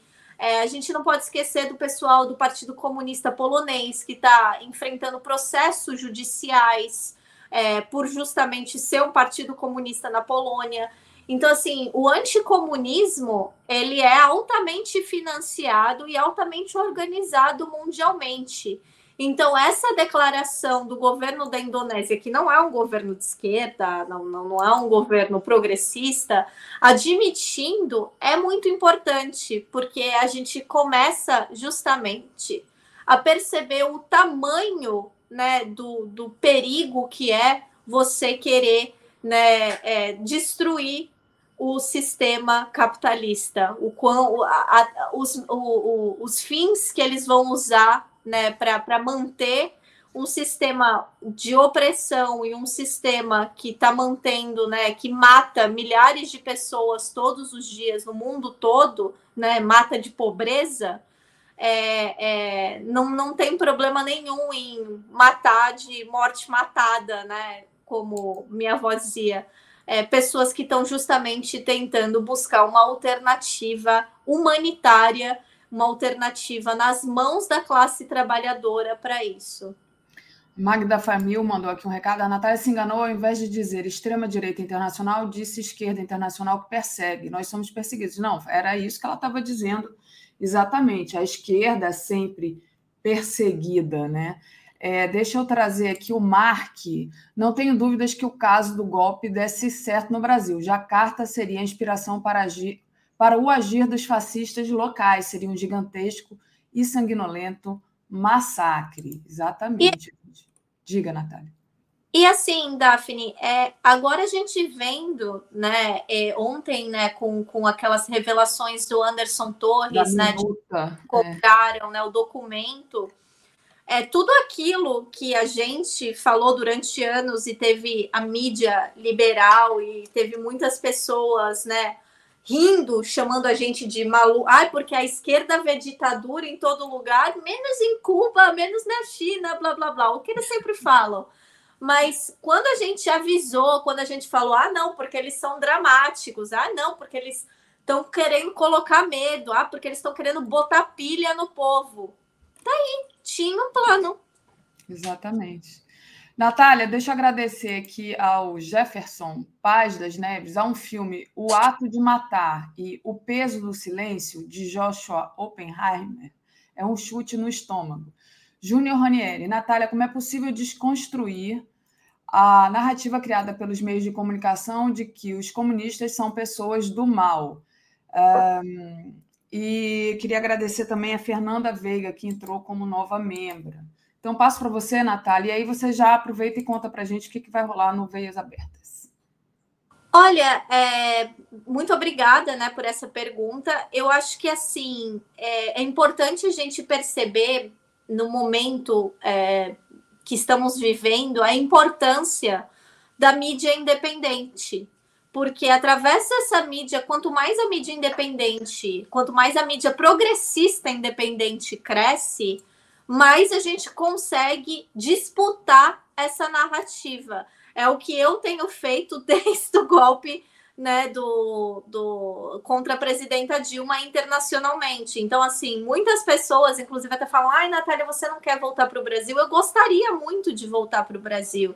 Né? Eu tenho um sonho, eu sei que eu não vou terminar minha vida é, é, é, no norte, né? Eu vou terminar minha vida no sul. É, onde está né, minha casa, né, meu lar, meu coração. É, é sempre mas... isso, né? É, eu, eu tinha essa sensação também quando eu morava fora. Eu falei assim, gente, eu não quero ficar velha aqui, não. Eu quero voltar para casa. Eu sei que eu tenho um papel aqui a, a, a, desempenhar, que é justamente um papel de disputa de narrativa, que é um papel de educação, que é um papel de buscar é, é, é, alianças, de, né, eu sempre falo, né, um, uma das características né, do, do marxismo que eu sempre, que, que eu mais me identifico é justamente o internacionalismo, né, é, que é uma coisa também que a gente pode ver principalmente no governo cubano, né, o governo que mais ensinou a gente sobre solidariedade internacionalista entre a classe trabalhadora. Então, assim, é, é, então eu sei que eu tenho esse papel aqui de justamente disputar narrativas. É difícil, mas eu tô lutando, não vou desistir, né? Sou brasileira, não desisto nunca. Mas eu acho que o mais importante agora é justamente a gente entrar né, de, de, de cabeça, e a gente aqui no 247, outras mídias progressistas do mundo todo tem feito isso, que é justamente essa disputa de narrativas, que é justamente a gente chegar e falar: não, o que você está falando é errado. Porque precisou né, uma invasão em Brasília, precisou aquele nível né, de destruição e de barbárie para Vera Magalhães falar: bolsonaristas são fascistas. Não diga, porque quando a gente falou isso lá atrás, antes das eleições, até, quando a gente estava falando isso, né, durante as eleições de 2018, com toda aquela coisa do, com o presidente Lula, etc., e a gente falou, eles são fascistas, apareceu 50 mil é, é, artigos editoriais, o que seja, falando que nós, a esquerda jurássica, né, estava banalizando o termo fascista. Olha, Novamente, é. né? A gente não precisa nem bater na cara de ninguém, não precisa fazer nada. A realidade, né, tá mostrando que desde o início nós sempre estivemos certos. Então, essa é a oportunidade para a gente, mais uma vez, por isso que é importante o pessoal compartilhar, o pessoal falar, o pessoal, né, é, é, consumir o conteúdo da mídia de mídia independente e progressista, porque justamente é, é a, a hora é agora porque a gente está se provando certo. A gente está provando que tudo que a gente tem falado dos últimos anos está aí para todo mundo ver. Muito bom. É isso, Natália. Vou te agradecer demais. O que, que vai rolar hoje? Então, hoje no Veias Abertas eu tenho minha querida amiga, companheira, jornalista brasileira boliviana Carla Burgo. Aí a gente vai falar de uma coisa que o próprio presidente Lula tuitou essa semana né, em solidariedade ao atentado né, contra a vice-presidente da Colômbia, Francia Marques, o presidente Lula né, falou: a nossa América do Sul precisa de paz para prosperar. Então, a gente vai falar justamente sobre todos esses acontecimentos caóticos que estão acontecendo nesse momento na América do Sul e como é que a gente consegue né, combater esse terrorismo da extrema-direita na América do Sul. Então, 10 horas da manhã, eu vou estar aqui ao vivo com a Carla, né? Mandem perguntas, participem, a gente sempre está muito feliz em dialogar com vocês. Valeu, Natália. Beijão. Valeu. Comentário de Brian Meir. Brian Meir, diretamente Ei. da neve. É, cadê o foto do neve? Não, eu já, eu já pedi para tocar sua foto. Vai chegar, um dia você vai chegar aqui aparecer nessa vinheta sem, sem neve. Não é... precisa, mas tá bom. Márcia Renata Latrova, sem anistia e sem anestesia, disse ela. É, o povo está anestesiado mesmo. Vamos lá. Brian, queria que você falasse um pouco sobre o movimento né, de alguns deputados e deputadas é, estadunidenses, né, vamos chamar assim, para tentar expulsar o Bolsonaro dos Estados Unidos. Existe aí uma pressão em cima do Bolsonaro, né? É, e até o Léo estava falando mais cedo, né? É claro que esses deputados e deputadas eles são é, democratas, né? Mas até a extrema-direita eu acho que está largando a mão do Bolsonaro também. Acho que ele abusou um pouco. Mas passo para você é, trazer a sua análise sobre esse movimento estadunidense. Sim, um, primeiro eu só quero uh, falar uma coisa uh, generalizado aqui, né? Lembrei, na época do mensalão, quando um monte de pessoas que falou que era da esquerda começou a tratar Lula como culpado antes que ele tinha chance de provar sua inocência. Tinha pessoas chamando ele de rei dos ladrões. Né? Criou um novo partido anticorrupto da esquerda baseado na falsa ideia do que Lula era corrupto ou do que José Genuíno era corrupto. Né? E em um momento tão importante da conjuntura como esse agora, eu vejo nacionalmente e internacionalmente várias narrativas sendo construídas para usurpar Lula, né? E um deles é, é e, e para um, para tirar a importância do que aconteceu no domingo e para confundir os leitores é, tem um analista geopolítico estadunidense baseado na Rússia dizendo assim, ele fez uma uh, uma matéria dizendo, oh, para aí, nossa análise está sendo acelerada demais. Não é que eles eram terroristas. Eles não eram terroristas, né? Tem um outro narrativo que eu acho uh, oportunista, uh, dizendo que como se fosse uma jogada do, do xadrez cinco-dimensional, a CIA montou a, a tentativa de golpe no mesmo momento que o governo dos Estados Unidos estava manifestando contra o golpe para enfraquecer o, a imagem de Lula, não, não sei o que era. E tem um outro problema que eu acho muito fundamental, é o individualismo liberal do Lula. Entendeu? Lula representa o projeto por um país. Lula é uma ideia. Quando ele foi, quando ele se entregou para a Polícia Federal, ele falou: os poderosos podem matar uma, dois ou até três rosas, mas não conseguirão deter a primavera.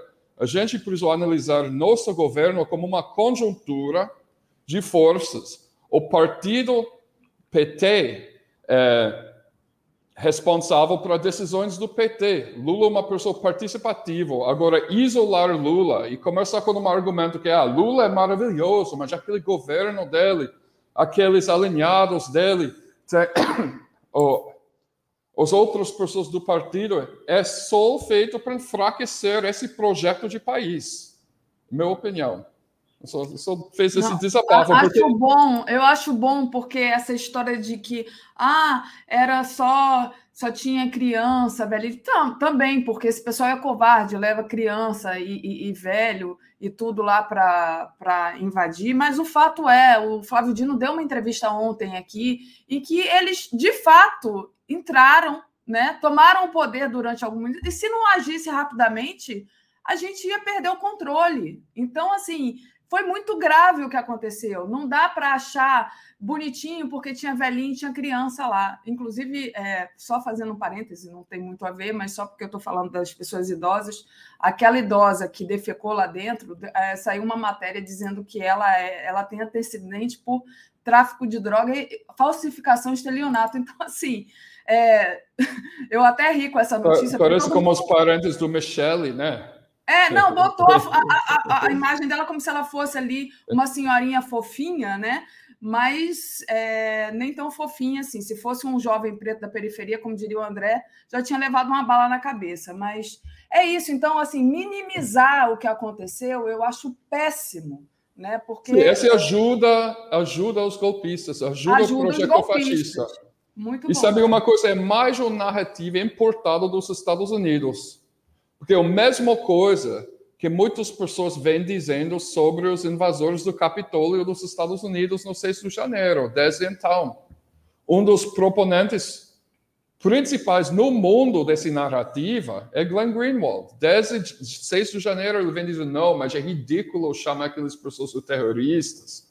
Você via, eles não eram muito inteligentes, não sei o quê.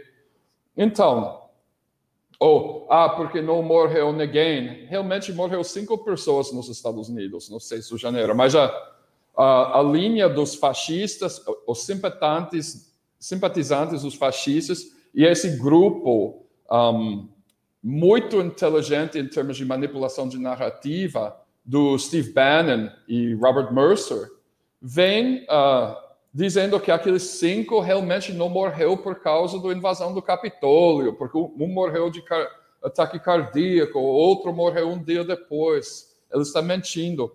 E está conversando a mesma linha. Ah, porque não morreu ninguém, não era terrorismo. Não, era tentativa do... Um terrorista não precisa ser bem sucedido para ser terrorista. O cara que tentou explodir o aeroporto do Brasília não matou ninguém. Então a gente deve andar com maus dados dele, sabe? Dar um pedaço de bolo para ele e disse pode ir embora, você está livre, você não matou ninguém. É isso como a gente trata uh, terrorista agora. É só se você mata uma pessoa, você pode planejar Uh, implementar uma ditadura militar que vai matar milhares de pessoas, mas se você enfraquece nessa ideia, você não é terrorista. É, essa é agora sinceramente falando. Mas eu estou mencionando isso porque esses narrativos estão sendo divulgados internacionalmente, né?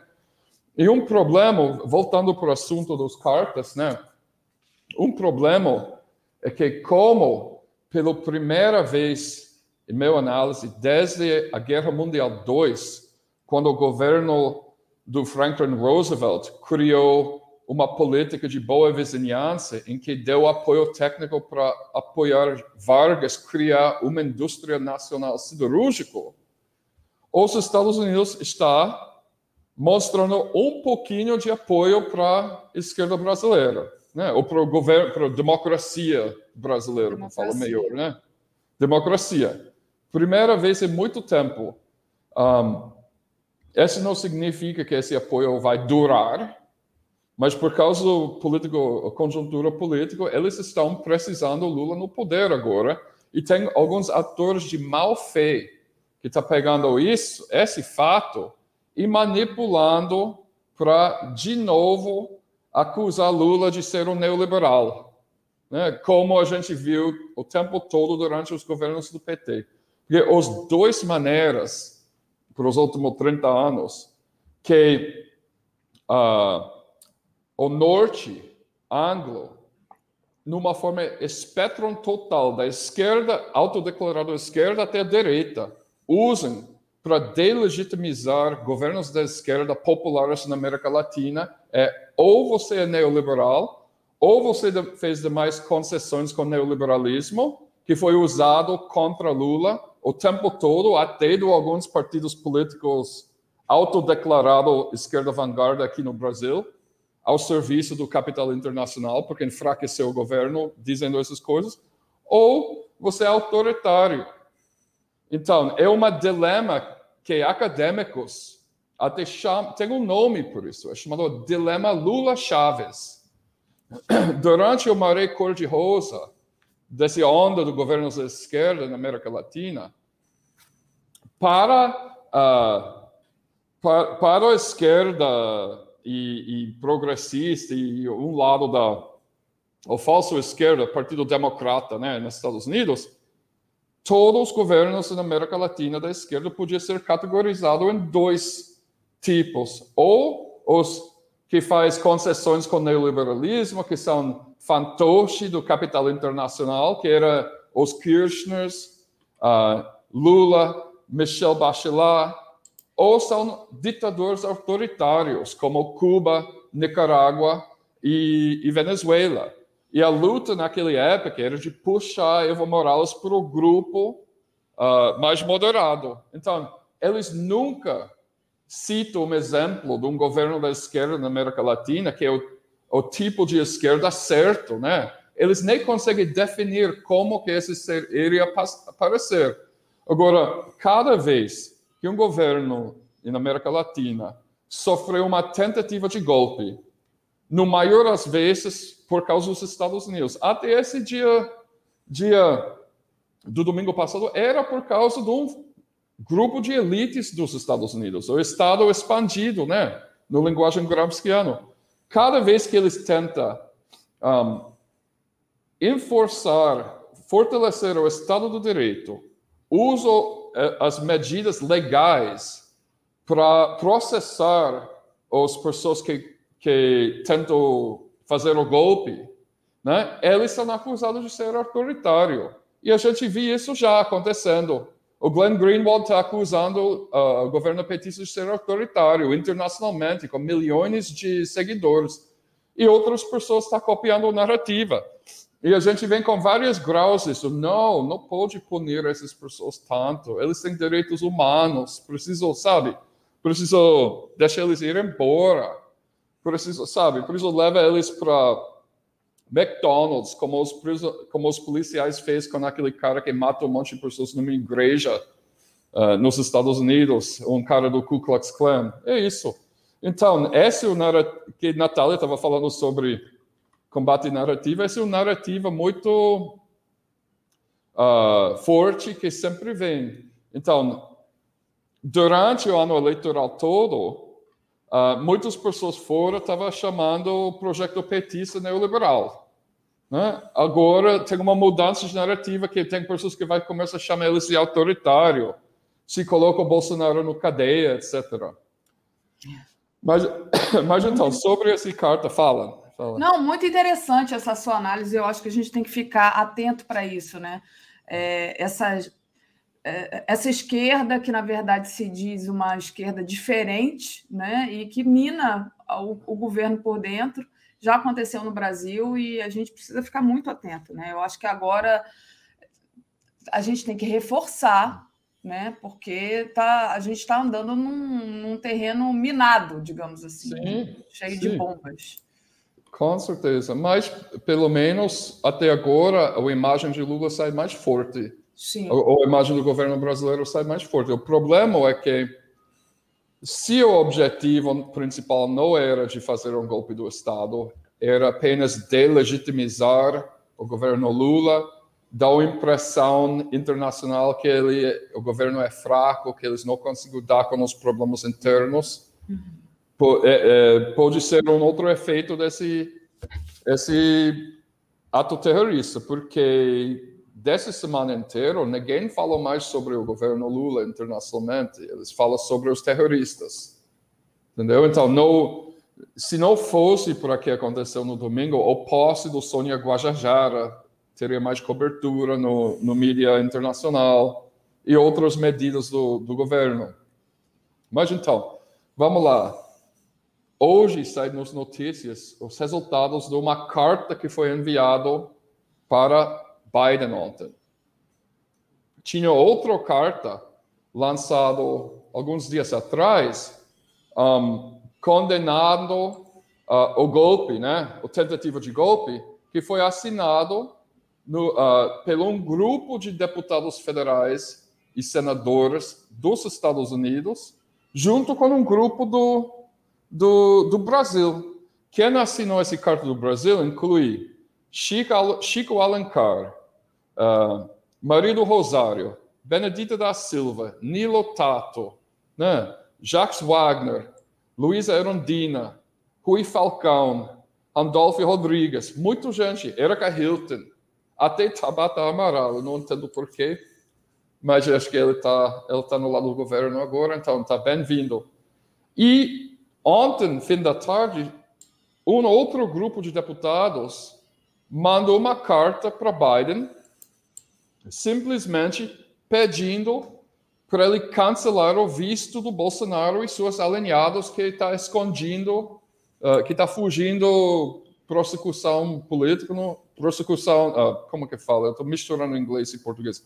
Está fugindo a lei, né? Lá em Flórida. Então, essa carta, interessante, ela está sugerindo que Biden simplesmente não cede uma, faz uma ação para não ceder uma vista turística para para Bolsonaro, porque ele chegou. A gente sabe que quando ele foi embora, ele não fez a burocracia de passo a passo para o controle do governo para para moral. Ele chegou lá com visto diplomático, mas ele não é mais presidente do Brasil. Esse visto diplomático dele não vale mais. Atualmente ele está no, nos Estados Unidos sem visto e ele tem 30 dias para resolver o problema. A mais fácil maneira é de transferir esse visto um, diplomático para um visto turista. Então, esse grupo de deputados e deputadas uh, está uh, sugerindo que eles não cedem o visto turístico para o Bolsonaro como pessoa suspeita em uma ação de golpe do Estado. E é interessante ver a lista dos deputados e deputadas que assinou essa carta, que todos os nomes daquele grupo pequeno que vem fazendo várias iniciativas uh, em solidariedade com o Partido dos Trabalhadores, com Dilma, contra o golpe do Dilma, contra o preso político do, do Lula, e até que lançou aquele CPI sobre envolvimento do Departamento de Justiça no, no, no preso político do Lula e no Lava Jato, todo de, deles assinou. Sabe, Joaquim Castro, Shui Garcia, Susan Wild, Raul Grivalha, Hank Johnson, que é o cara que vem liderando essas cartas o tempo todo, né? Muitas pessoas do meu cidade de Chicago, porque é um capital de sindicalismo nos Estados Unidos. A grande coisa que esses deputados e deputadas têm em comum é que eles são do distritos onde tem ainda fábrica, indústria, movimento sindical. Então a gente pode agradecer o movimento sindical estadunidense e a solidariedade que eles têm com o CUT por causa desse todo, esses cartas e ações todo que foi feito nos últimos seis anos. Eliano Mar também, assinou, mas também, além desse grupo, mesmo grupo de sempre, tem mais e mais pessoas do Partido Democrata que não são do jeito qualquer da esquerda assinando, nem como eles assinou a outra carta na, na, na quarta-feira. Porque esse é o resultado das articulações internas do Partido Democrata, em que esses progressistas dentro do partido que, que são ligados com o movimento sindical, eles ficam dizendo, olha, eu vou voltar para o seu projeto de lei se você me ajuda com essa coisa aqui. Eu vou te dar uma ajuda ali para, você assinar essa carta aqui. E, e eu só posso agradecer nesse momento, sabe? Porque é muito difícil saber se não fosse pelos esforços deles como o governo Biden seria tratando a situação agora. A gente sabe que no início do governo Biden, ele tentou trabalhar com Bolsonaro. Ele mandou o chefe da CIA para reunir com Bolsonaro, mandou o chefe do Departamento do Estado, e Bolsonaro deu aquele tiro no pé, de tomar um lado num, num conflito interno político que não tinha nada a ver com ele. Né? Mas nesse momento, eu acho que esse tipo de solidariedade é bem-vindo. Mas uma coisa interessante que aconteceu para lembrar para todo mundo como o Partido Democrata é ruim também.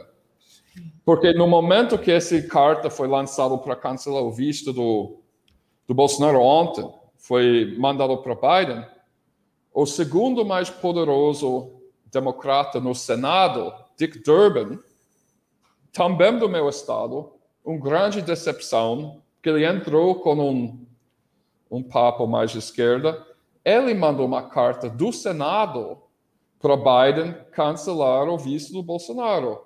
No mesmo dia que ele fez isso, ele também introduziu um, resolução no Senado bipartidário, com três assinaturas dos democratas e três dos republicanos, exigindo ou pedindo para Biden reprimir o presidente Acre do, do Arce, do, desculpa, Arce do Bolívia.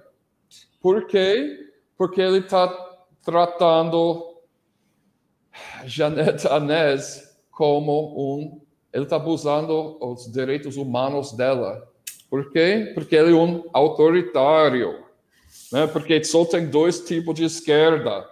Então parece que tem um monte de pessoas na Partido Democrata agora que dizem, não, mas Lula é, é, é de nós, ele, ele, não é autoritário, ele é neoliberal. E por causa disso que tem um monte de pessoas criando esse narrativa que Lula é autoritário, para mudar de categoria. Sempre tem alguém com peninha do, dos fascistas e para sempre tem alguém que se diz progressista para defender os nazistas, os fascistas. Sempre, sempre, é impressionante.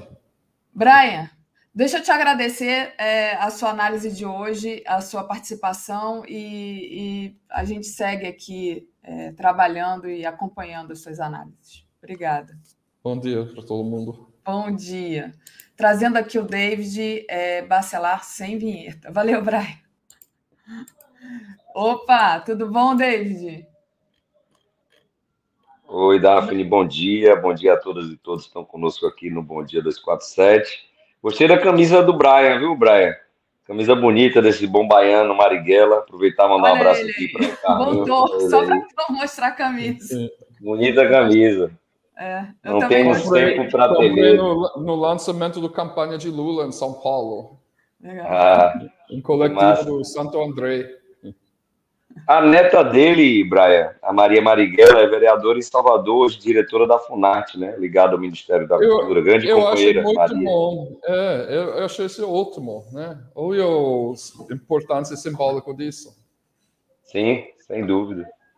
Grande companheira. E tem um Carlinhos, que é filho dele também, aposentado da Petrobras. Carlinhos Marighella, que aparece no filme, né? Aqueles episódios hum. são relatados ali de forma mais cinematográfica, mas o companheiro está vivo, o Carlinhos. Pai da Maria. Mandou um abraço para eles dois, então. Valeu, Brian. Desculpa Valeu, te puxar assim sem não, te avisar. Não, não. Mas... Bom que eu não estava com o dedo no nariz naquele momento. É, ainda bem. Beijo, Brian. Valeu. Tchau. Bom, David, vamos lá. É, a gente tem que ter esses momentos assim de dar uma relaxada, né? Porque senão o momento está tão tenso. Eu queria falar. É, bom, tentativa de golpe quase é, vencedora, né? Foi por um triz ali e ameaça, né? Ameaça o tempo todo de terrorismo. A gente viu que teve, é, enfim, é, ameaça de terrorismo contra as refinarias da Petrobras. Queria que você falasse um pouco como é que está essa situação é, de, de controle, né, de proteção das refinarias. Vocês rapidamente ali tomaram providências. Então, passo para você falar um pouco, relatar um pouco qual foram esses perigos e falar um pouco é, quais foram as atitudes que foram tomadas. Em Daphne, interessante que na sexta-feira né, nós nem imaginávamos que isso poderia acontecer. Infelizmente, como você disse, tivemos uma tentativa de golpe de Estado, é, atos terroristas, sim, porque tiveram um processo de destruição dos palácios que representam e são dos três poderes da nossa República. E eles não iriam parar por ali. É, nós começamos a receber uma série de mensagens oriundas de trabalhadores que atuam na inteligência e segurança corporativa da Petrobras, ficamos preocupados. Imediatamente nós formalizamos uma provocação ao gerente executivo de inteligência e segurança corporativa da Petrobras, lembrando, Daphne, que esse foi indicado para o Bolsonaro ainda, viu? O Lula tomou posse, mas o presidente, a diretoria, as gerências executivas, ou seja, a gestão da Petrobras ainda é bolsonarista. Então, justamente por conta disso, e por conta das informações que estávamos recebendo de que eles não estavam fazendo nada diante das ameaças que já começavam a rolar nas redes sociais, nós provocamos o gerente executivo indicado pelo Bolsonaro para que ele tomasse algum tipo de providência. E segundo informações internas, a gestão da empresa ela só começou a se movimentar a partir dessa provocação da FUP.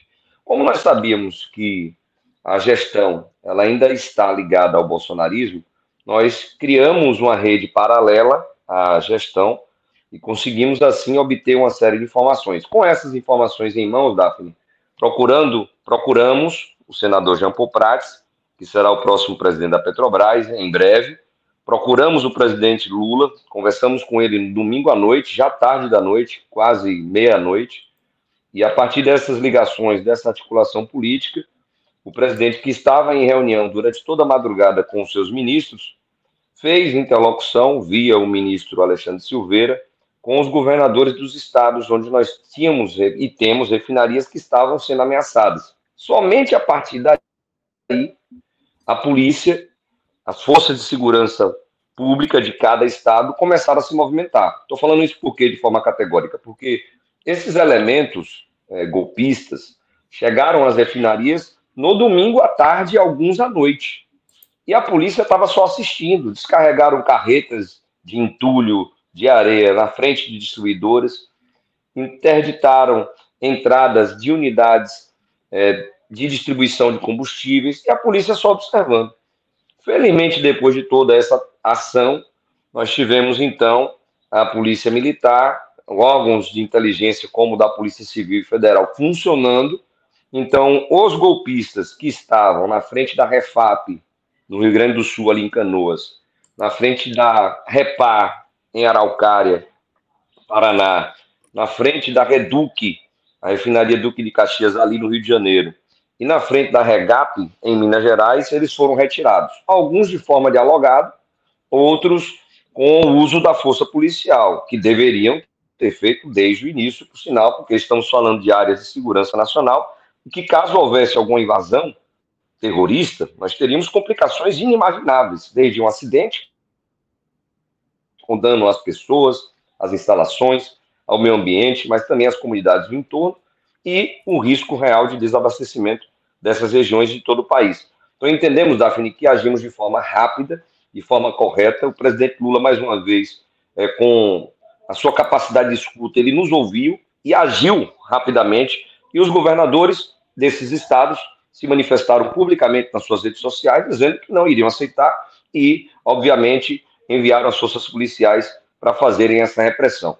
Junto a isso, nós estivemos na segunda-feira pela manhã com os nossos dirigentes, as nossas dirigentes nas bases, onde estavam sendo ameaçadas e outras refinarias, dialogando com os trabalhadores sobre o momento sensível que nós estamos ainda passando.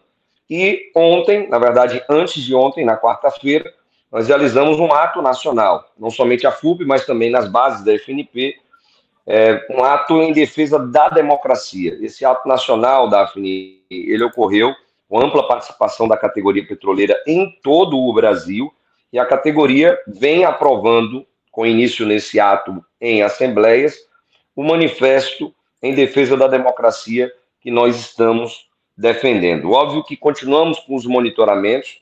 Na terça-feira, só para você ter uma ideia, mesmo depois de tudo isso, tentaram invadir um terminal da Transpetro ali em Alagoas, e de terça para cá, felizmente, essa rede paralela que nós montamos indica que está tudo tranquilo até esse momento.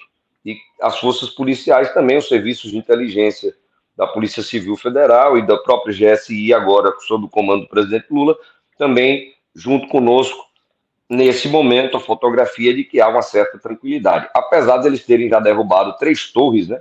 Bom lembrar, duas em Roraima, uma perto de Itaipu, no Paraná, algo que precisa ser sim repudiado pela população brasileira e nós precisamos estar atentos porque provavelmente eles não irão parar enquanto não derem, o governo não der, uma punição exemplar para aqueles que organizam, planejam e financiam esses atos, obviamente, porque não são pessoas que estão aleatoriamente fazendo isso.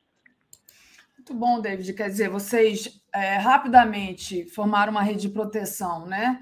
E também convocaram um ato, né? Que eu acho importante é, fazer é, essa manifestação, enfim, é, dar sustentação para esse governo contra esses, esses golpistas, né? E aí eu queria saber, né, na sua opinião, pode haver anistia para esses golpistas em troca de uma eventual pacificação do país? Como é que você vê essa situação agora? de, de tensão também, né? Porque muita gente acha que não, que não, não houve, como eu estava falando com o Brian mais cedo, não houve morte, ninguém morreu. Como é que você vê isso? Que eles são bem organizados, né? Eles vão lá onde eles acham que pode desestabilizar o governo. O Daphne, é, nós participamos dos atos que foram realizados segunda, né? Também pelas centrais sindicais, pelos movimentos sociais. Participamos e realizamos esses atos um ato nacional que ocorreu na quarta-feira. Ontem participamos da lavagem do Bonfim, que virou um grande ato popular em defesa da democracia. E a frase que mais aparecia em todos esses atos, e que estamos defendendo isso também publicamente, Daphne, é de que não pode haver anistia para esses terroristas, para esses golpistas. Sem anistia. Essa hashtag, meu companheiro, minha companheira que está acompanhando aqui o Bom Dia 247, use-a. Muito importante que nós possamos estar cobrando desse governo popular democrático que ajudamos a eleger que não haja anistia para esses elementos que lutam contra o Estado Democrático de Direito. E isso vai chegar, sem dúvida alguma, ao Bolsonaro, que está fugido lá nos Estados Unidos da América do Norte. Então, Daphne, defendemos que não haja anistia. Algumas pessoas estão falando, não, mas é necessário você promover uma anistia para que o país ele tenha paz, seja pacificado, não. O Brasil ele só vai ser pacificado se e somente se nós tivermos, tivermos punições exemplares a esses que estão financiando. Daphne, como disse o Lula, nós fazemos greve, nós fazemos manifestações, atos, nós sabemos o que precisa ser feito para você ter uma superestrutura como aquela que foi feita em Brasília, em todos os quartéis generais no Brasil. Nós sabemos que há pessoas por detrás disso, sim, financiando essas ações golpistas, essas ações terroristas. Nós sabemos que houve pessoas que financiaram 100 ônibus que foram para Brasília. Nós sabemos que tem pessoas que combinaram com a Polícia Militar do Distrito Federal para não fazer absolutamente nada, para ajudar os golpistas a destruírem os três palácios da República Brasileira na nossa frágil, na nossa democracia em vertigem. Então, sem anistia, como está dizendo aqui o Café de Irene Bistrô, sem anistia, sem dúvida alguma, que nós também estamos defendendo. O pessoal está pedindo aí para você, você desligar o telefone. Tem fundo musical a participação tá, do David. Está pipocando aqui realmente um alarme aqui, mas estamos desligando. Mas olha só, é, David, então, queria, já que você falou né, é, lá da lavagem do Bonfim, vou colocar aqui um vídeo para a gente finalizar a sua participação. Deixa eu compartilhar aqui. É, vamos ver se eu consigo trazer aqui com áudio. Peraí. Do Bonfim. E nós, da CUT, do Movimento Sindical, viemos com esse lema: fé, esperança e democracia. E a Bahia é isso. A Bahia traz essa tolerância interreligiosa, demonstrando, como o presidente Lula tem dito, que nós precisamos ter paz, respeito, principalmente respeito entre as pessoas e respeito pela nossa democracia. Vamos junto com a Bahia, vamos junto com o Brasil, vamos junto com Lula, nosso presidente.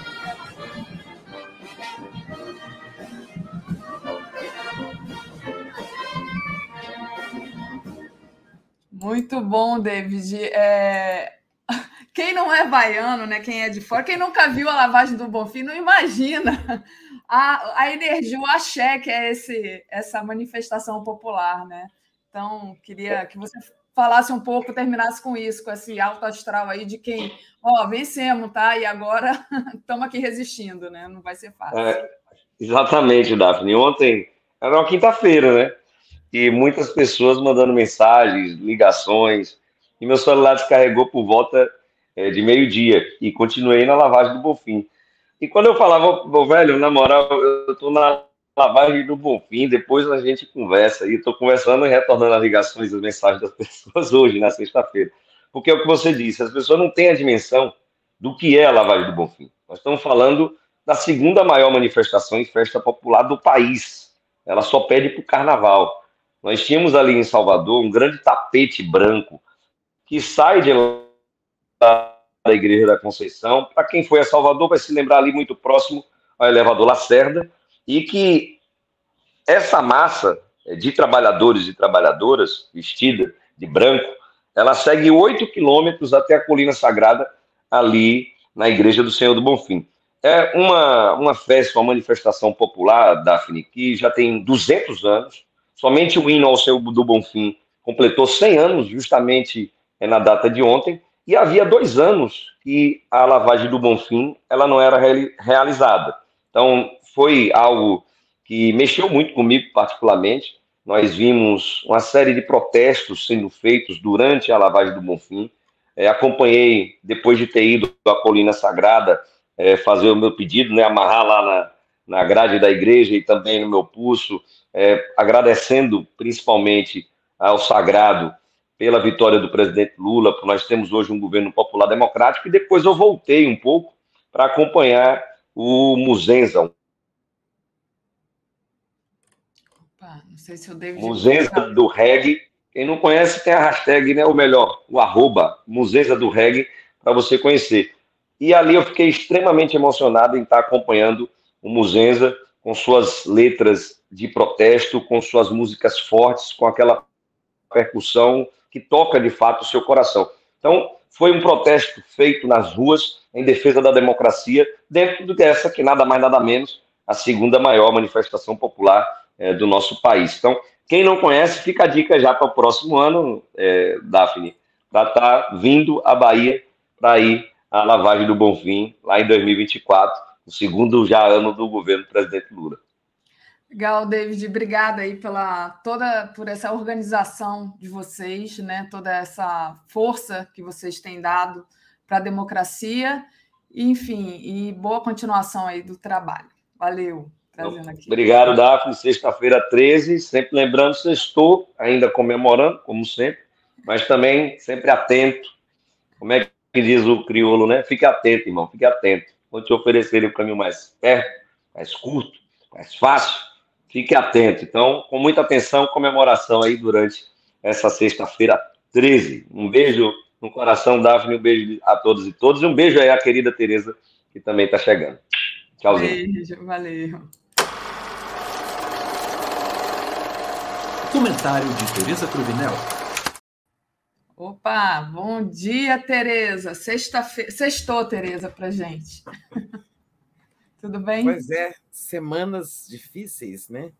É, semanas difícil. pesadas uma atrás da outra. Vamos é. ver, como disse o David, vamos ver se a, o fim de semana dá descanso, mas Nossa. sem perder a atenção, porque agora a, são a, tempos eu estava falando, Tereza, ontem, numa live né, que, é, que eu gravei com a Daiane, com a Andréia e com a, com a Sari York, né, que é um misto de euforia e muito cansaço, porque às vezes a gente é tanta tensão né, que a gente fica muito cansado. E depois também, quando as coisas estão se resolvendo, a gente, ai, ainda bem, aí fica naquela euforia. Então, assim, o final de semana, por favor, deem um descanso para a gente, que a gente não está aguentando.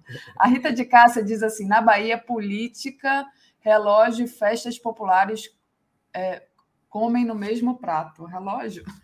Relógio, é. atenção, né? No contexto. Ah, tá. Paulo Góes, anistia, estão por aí causando destruição pelo país afora. Conservadores que destroem o patrimônio público. São zumbis aloprados. Gilberto Chitini, queridos, se possível, façam uma corte dessa fala do David. Ah, beleza, vou pedir. E o Mark tinha pedido para o para o Brian falar sobre o Glenn e ele já tinha falado é, espontaneamente. Tereza, como você falou, né? É, a gente passou uma semana muito, muito quente aqui de notícia, muito com uma temperatura muito alta. Então, é, agora a gente espera que essa semana termine sem mais é, tentativas de golpe. E ontem é, foi muito esclarecedor né, aquela entrevista que vocês fizeram com o ministro Flávio Dino, onde ele contou os bastidores da operação para derrotar os golpistas, assim, com detalhes é, muito, digamos assim, dramáticos né, do que foi aquilo. Então, queria que você fizesse um resumão aí para a gente de como é que foi essa entrevista e dos pontos importantes que Dino trouxe. Pois é, Daphne, as semanas, se você. Se eu estava até fazendo contas, quantas semanas antes de entrar aqui no Dino, quantas semanas? A gente teve a semana do Natal que é uma semana assim de muita agitação para todo mundo, festas familiares, pessoas preparam ceia, compram presente, não sei o quê, e já está. E aquela semana do Natal foi semana de conclusão do ministério, muito trabalho ali na frente de, de acompanhamento do futuro governo, do então futuro governo. É, aí tivemos a semana que precedeu a posse, também uma semana de muito trabalho para todo mundo, de muita agitação aqui em Brasília, preparativos para a posse, incerteza, muita gente viajou, aquela festa popular enorme, você mesma veio para cá, tanta gente veio para Brasília, é, e aí as festas da posse, tudo aquilo é, são energias despendidas, né? Veio a primeira semana de governo, foi uma semana de muito trabalho, porque começa, teve posses de ministro todo dia, a gente não dava conta de ir às posses. Eu, particularmente, fiquei doente naquela primeira semana de janeiro, tive lá uma sinusite terrível, até fui a poucas posses de ministro, não tinha condições, mas foi uma semana agitadíssima é, aqui em Brasília, sobretudo para os jornalistas que tiveram que acompanhar a instalação do governo, as posses dos ministros, as primeiras medidas anunciadas, Lula assinando medidas provisórias, é, decreto, revogaço, é, exonerações, muita coisa, né? expectativas, mercado reagindo é, às primeiras falas do Atushi, uma semana pesada. E quando nós pensamos que tinha um fim de semana para recuperação de energias, veio a tentativa de golpe, né? é, essa semana que estamos encerrando hoje, né?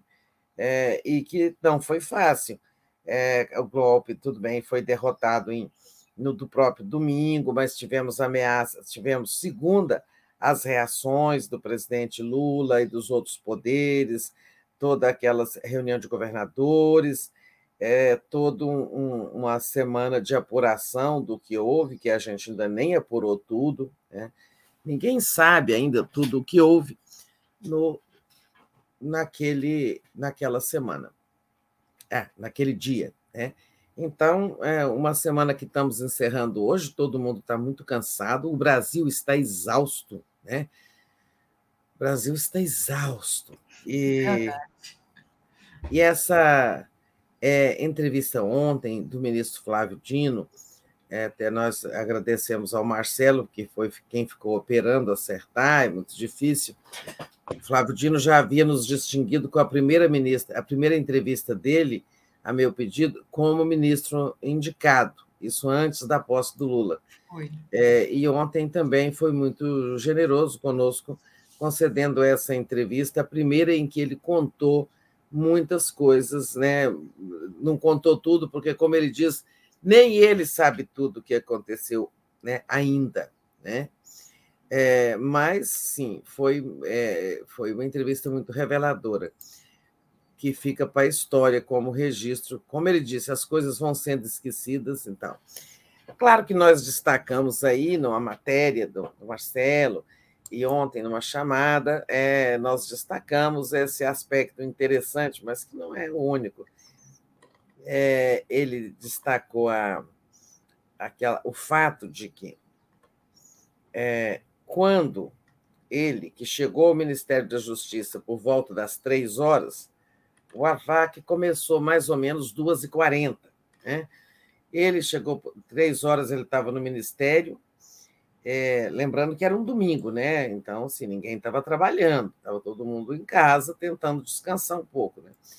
É, ele chegou, só ele e a equipe do ministério, depois chegaram alguns outros ministros, e o presidente, como sabemos, estava em Araraquara, visitando lá os estragos causados por chuvas é, que desabrigaram muitas pessoas e tal.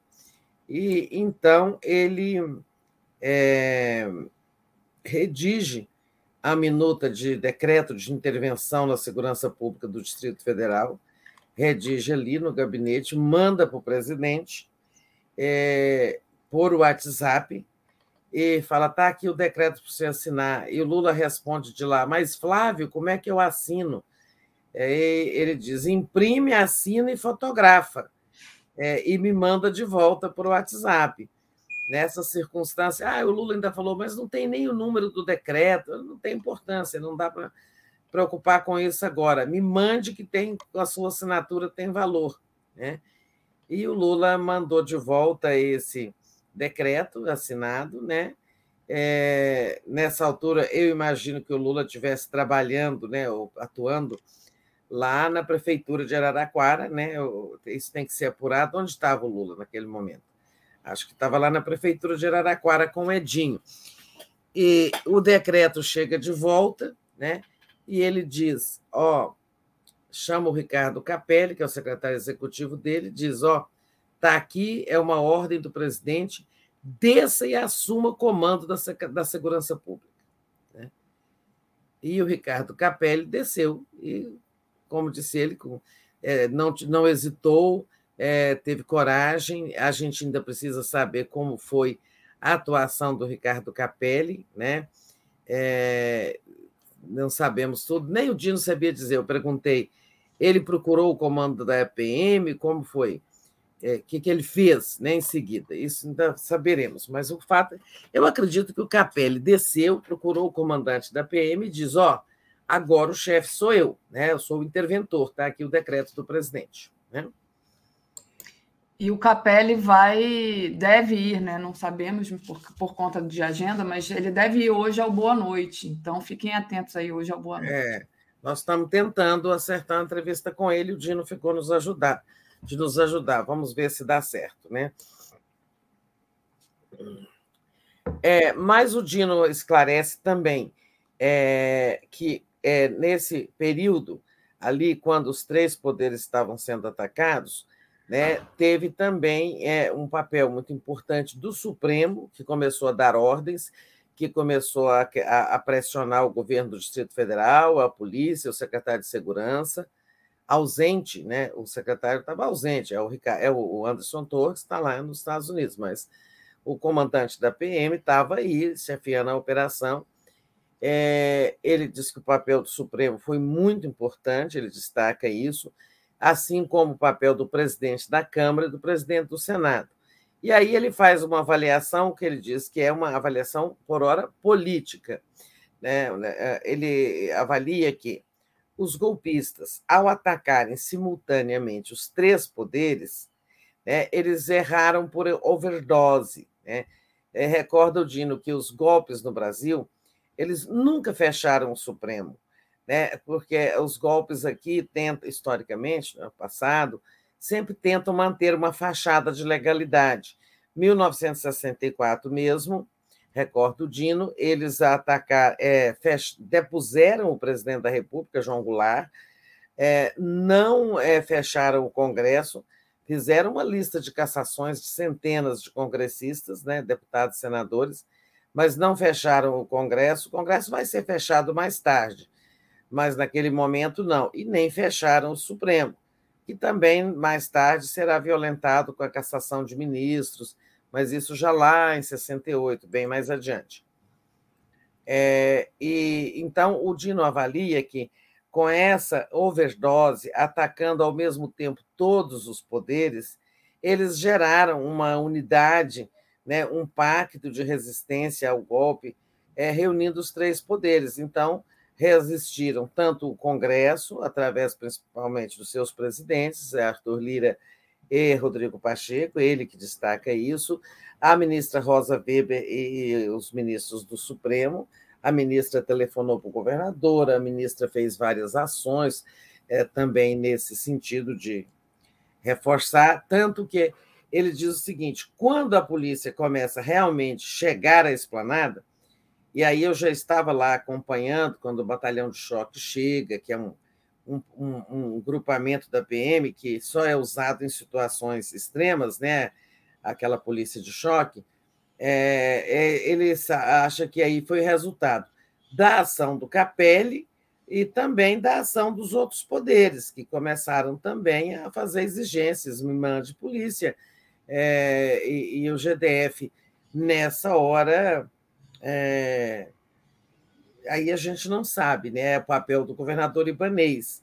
Será que ele tinha sido enganado? Será que ele estava conivente? O fato é que os efetivos policiais começam a chegar, e é fato também que o Comando Militar do Planalto, é, do Exército, né, também manda é, tropas. Né? É, esse Comando Militar do Planalto é responsável pela segurança do Palácio do Planalto, dos palácios, em suma, daquilo que eu chamo quadradinho federal, que é aquela parte ali, o coração de Brasília. Ele conta é, também que uma coisa interessante, que a Celina Leão, a vice-governadora do Distrito Federal, foi lá para o gabinete dele. É, a gente tem que entender o porquê, né? Ela estava lá, muita gente começou a ir para o gabinete dele. Eu pergunto: é, você teve medo em algum momento? Quer dizer, um de nós perguntou, não me lembro quem, se o Palácio da Justiça, que é o Ministério da Justiça, foi atacado ele disse que sim, que só tinha poucos policiais lá embaixo, mas o prédio estava sofrendo é, ataques assim de, de, quebração de vidraças, jogar pedra e tal, mas que ele olhava às vezes pela janela e falava: Meu Deus, se eles atacarem isso aqui, como é que vai ser? Né? Vamos ser todos mortos. Né? Mas é, ele dizia, ele complementava: era meu dever fazer alguma coisa, eu não podia ficar assistindo um golpe de Estado acontecendo na frente dos meus olhos e não fazer nada. Né? E aí é que as coisas começaram a ser revertidas, né?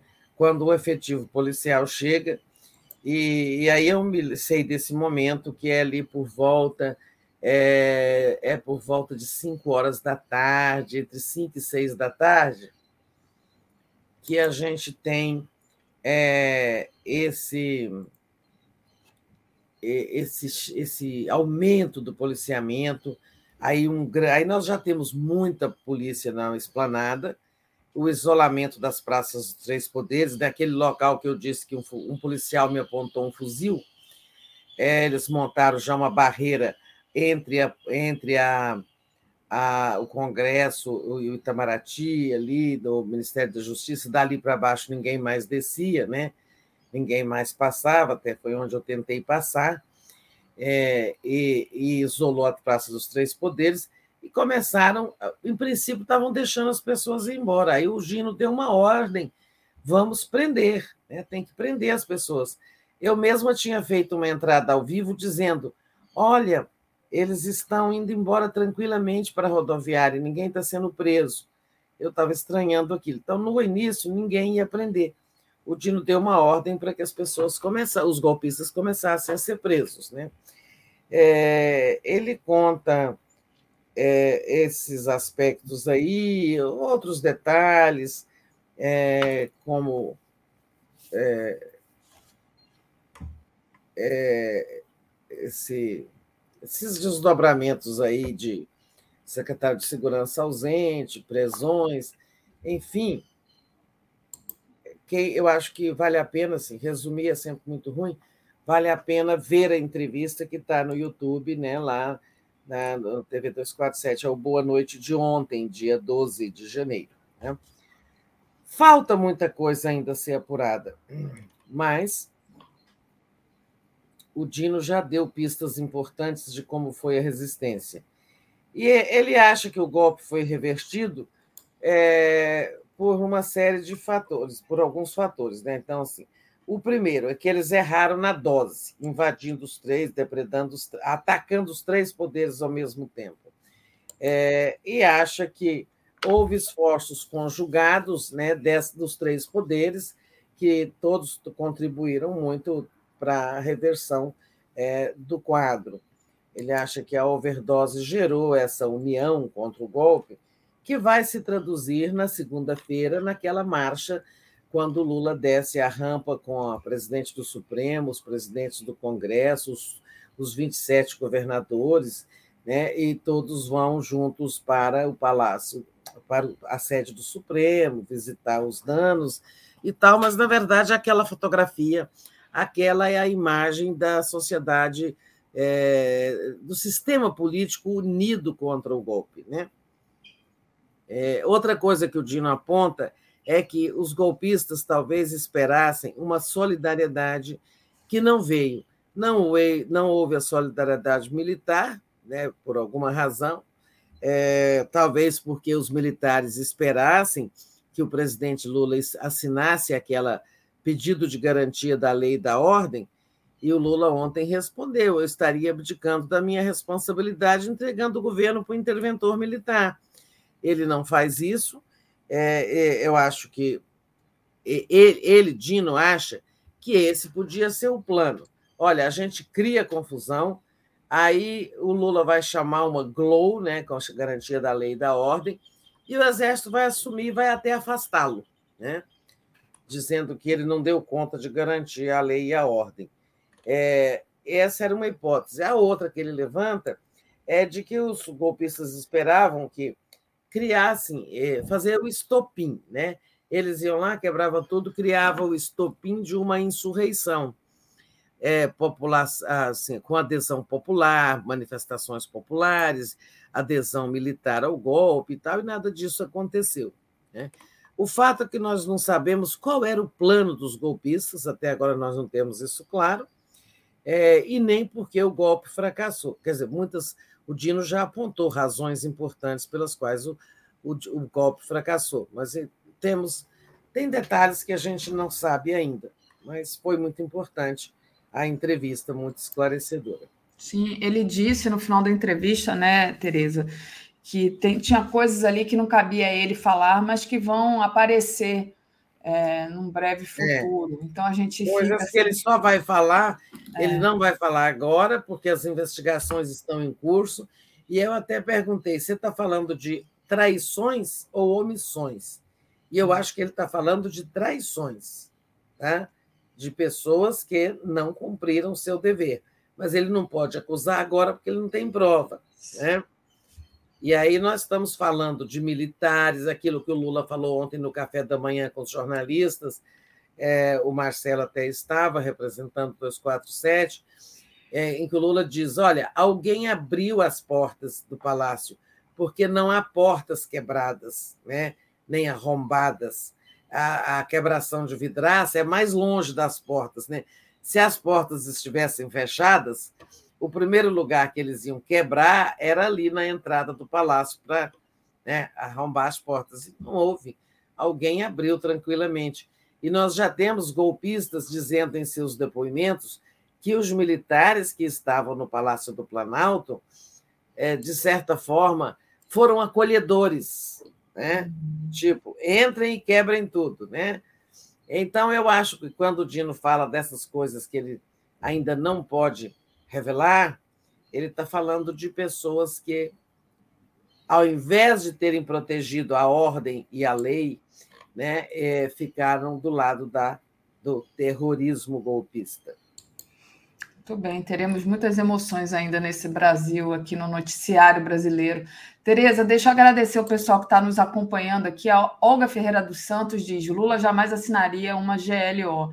Paulo Batistella contribui aqui com a gente. Anderson Campos, vídeo de Dino merece destaque no canal. Compartilhem. Já tem um, um corte da entrevista do Dino para vocês compartilharem. Daniel Miag, eu é, quero Bolsonaro preso, mas será que ele preso não corremos o risco de criar um falso herói? De tratar bolsonaristas próximos da cadeia dele igual a Lula em Curitiba? Eu acho que foi isso que ele perguntou aqui e é de criar um Marte, né? Se prender o Bolsonaro. Eu acho que é. É, quero falar disso. Questão. O Francisco é... mandou aqui, só um, só um minutinho só para terminar. Francisco Aires Leite mandou aqui um super sticker. A Maria Cristina pede para o Joaquim entrevistar Lucas Tribiani, filho do primeiro preso da Lava Jato, foi extorquido pelo Marreco e pelo Deltan Dallagnol. E é isso. Então, Tereza, a pergunta do Daniel é: será que não corremos o risco de, se prendermos Bolsonaro, ele, de alguma forma, a imagem dele se fortalece? Pois é. Aí nós vamos entrar no outro ponto de nossa pauta, essa minuta aí que foi encontrada, a minuta de um golpe, mas não é o de domingo. Né? Essa minuta de golpe ela se refere a uma tentativa de golpe lá atrás, logo após o resultado da eleição. Mas é, a avaliação aí da área do Supremo, de pessoas próximas do ministro Alexandre, é, isso tudo vai para os inquéritos, né, que estão com o ministro Alexandre, os inquéritos são três, né, fake news, é, atos antidemocráticos e milícias digitais. Isso complica muito a situação do Bolsonaro. Complica ao ponto de que ele deve ficar inelegível. Né? O fato de, de haver uma minuta de um decreto golpista que seria assinado por ele. Né? Mas o, o, eu sei que tem essa avaliação de que, sabe, talvez torná-lo inelegível seja o suficiente, porque prendê-lo, embora os crimes os crimes compliquem muito a situação do Bolsonaro, mas talvez a prisão não seja é, adequada, né? É a gente criar um mártir que vai ficar ali e que uma hora uma hora vai conseguir sair por alguma razão e voltar fortalecido. Então, é, eu acho que, embora muita gente deseje a prisão do Bolsonaro, ele mereça ser preso, talvez não seja, de fato, o melhor caminho. É, talvez bater muito nele em relação, por exemplo, essa questão do cartão corporativo que apareceu ontem, né, Tereza?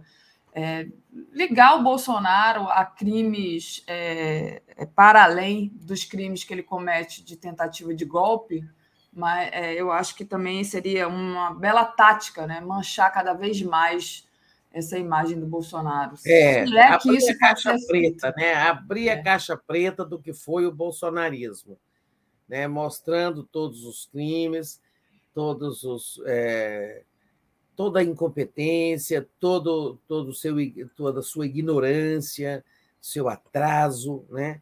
Isso é importante. Agora, a minuta, né, Daphne?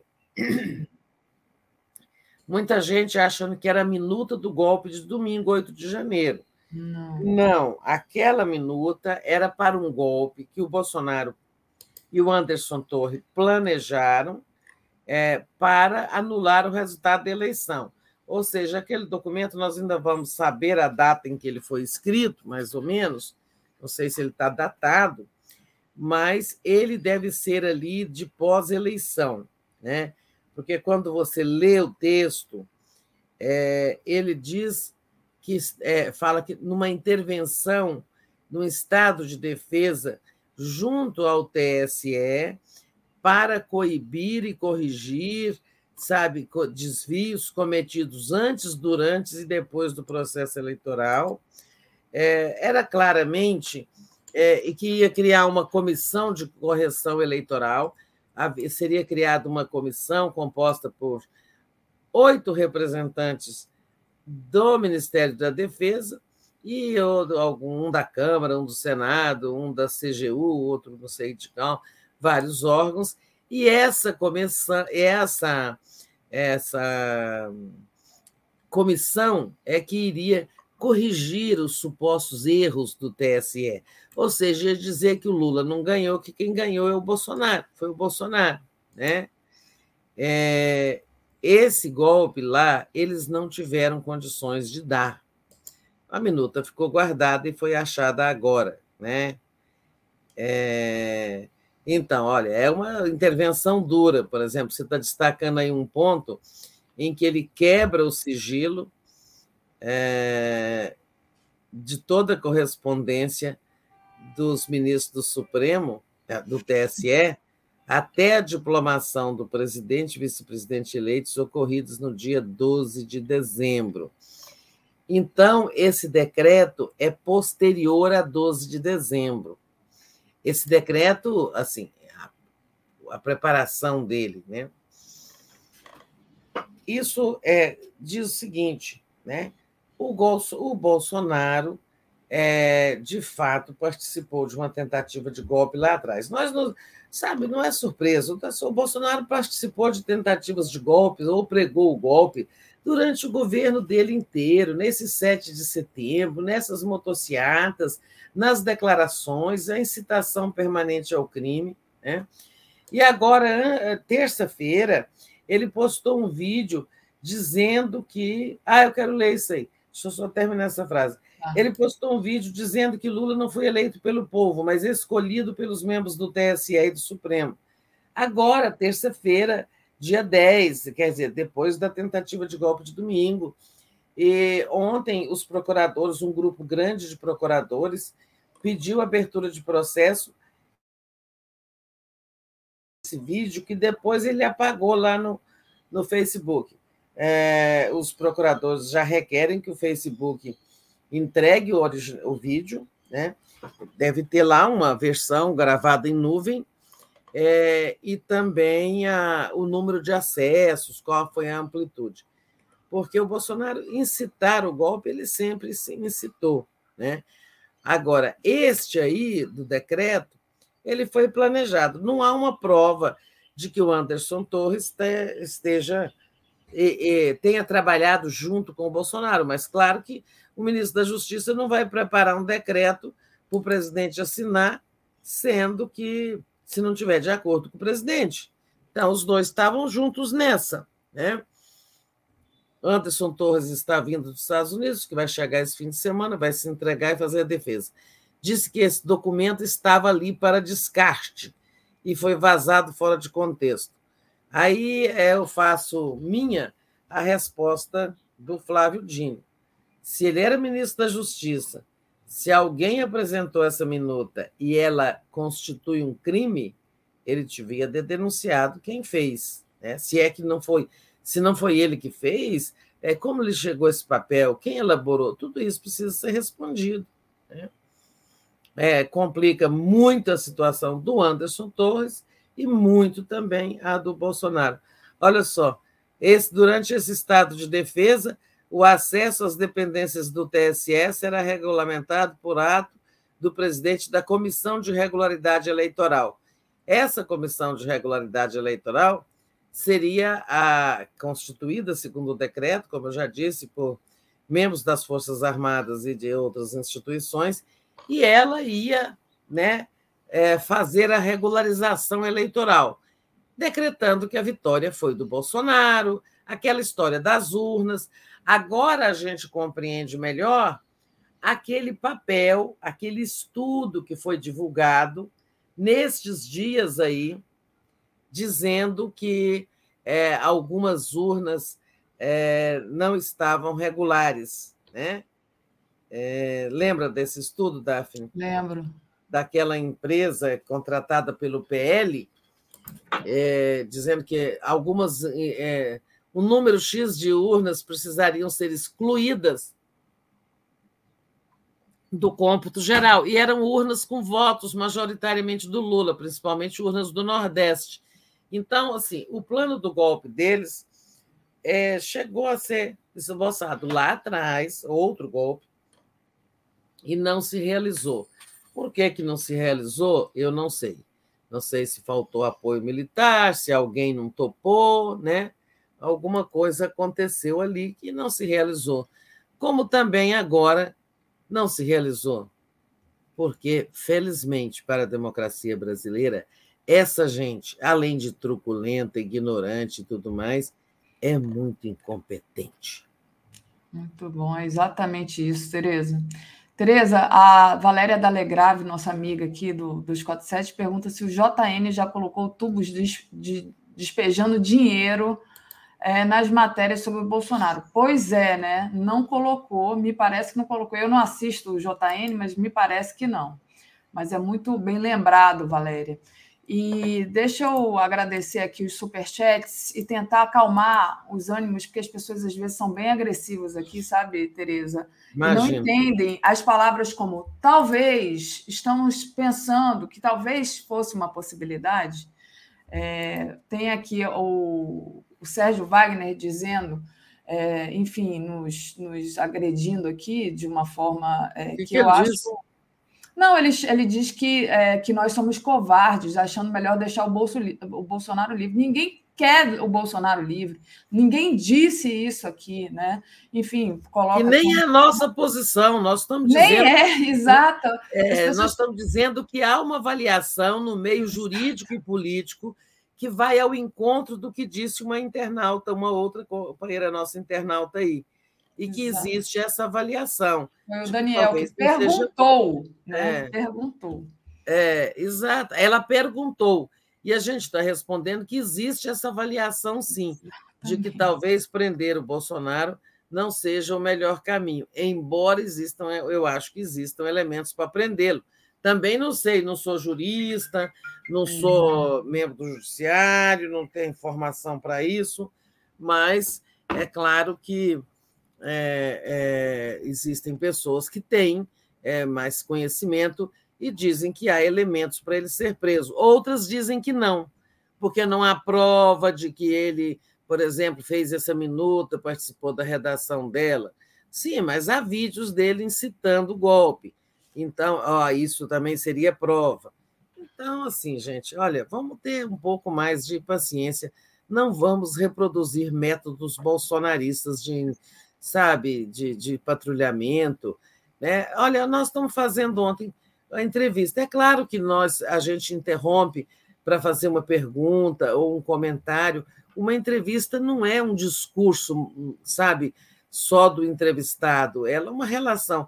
Aí tinha gente dizendo: ah, vocês falam muito, não deixa o Dino falar, sabe? Que nós falamos muito. Nós temos que perguntar, nós temos que tentar tirar as coisas. Então, assim, vamos ser mais pacientes, né, gente? Não, eu acho que essa, esse tipo de mídia interativa que a gente tem aqui é, meio que estimula as pessoas a falarem coisas assim extremamente agressivas e, na verdade, não tentar entender o que está sendo falado, e aí você fica livre para avaliar é, o que você quiser, né? Na verdade, o que a gente está trazendo aqui são as várias perspectivas do que está sendo discutido. Né? É. A minha opinião sempre foi, eu te garanto que a da Tereza também, é que o Bolsonaro é um criminoso, que o Bolsonaro tem que ser preso.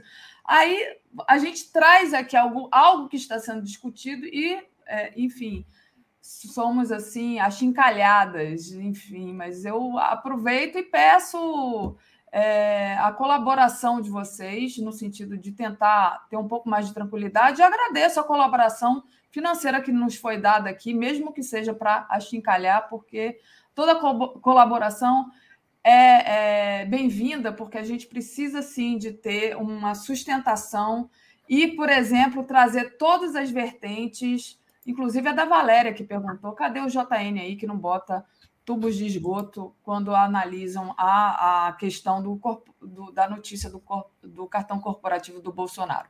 O Igor Barreto diz: isso, posterior a 12 de dezembro e com prazo de validade de 30 dias, prorrogável por, por outros 30 dias. É, o primeiro, é, artigo 1, primeiro da minuta, foi o que eu coloquei aqui na tela para vocês enquanto a Tereza falava. Eu, eu, eu separei as imagens dessa minuta, tá? E aí coloquei, quem não viu, dá um, voto, porque às vezes a pessoa só escuta, né? Maurício, Maria, Maurício Valente, obrigada pela colaboração. Gilberto Cruvinel, bom dia. Advogado Fernando Fernandes diz que a minuta, somada a tudo que ocorreu desde o 30 de outubro, confirma a tentativa de golpe.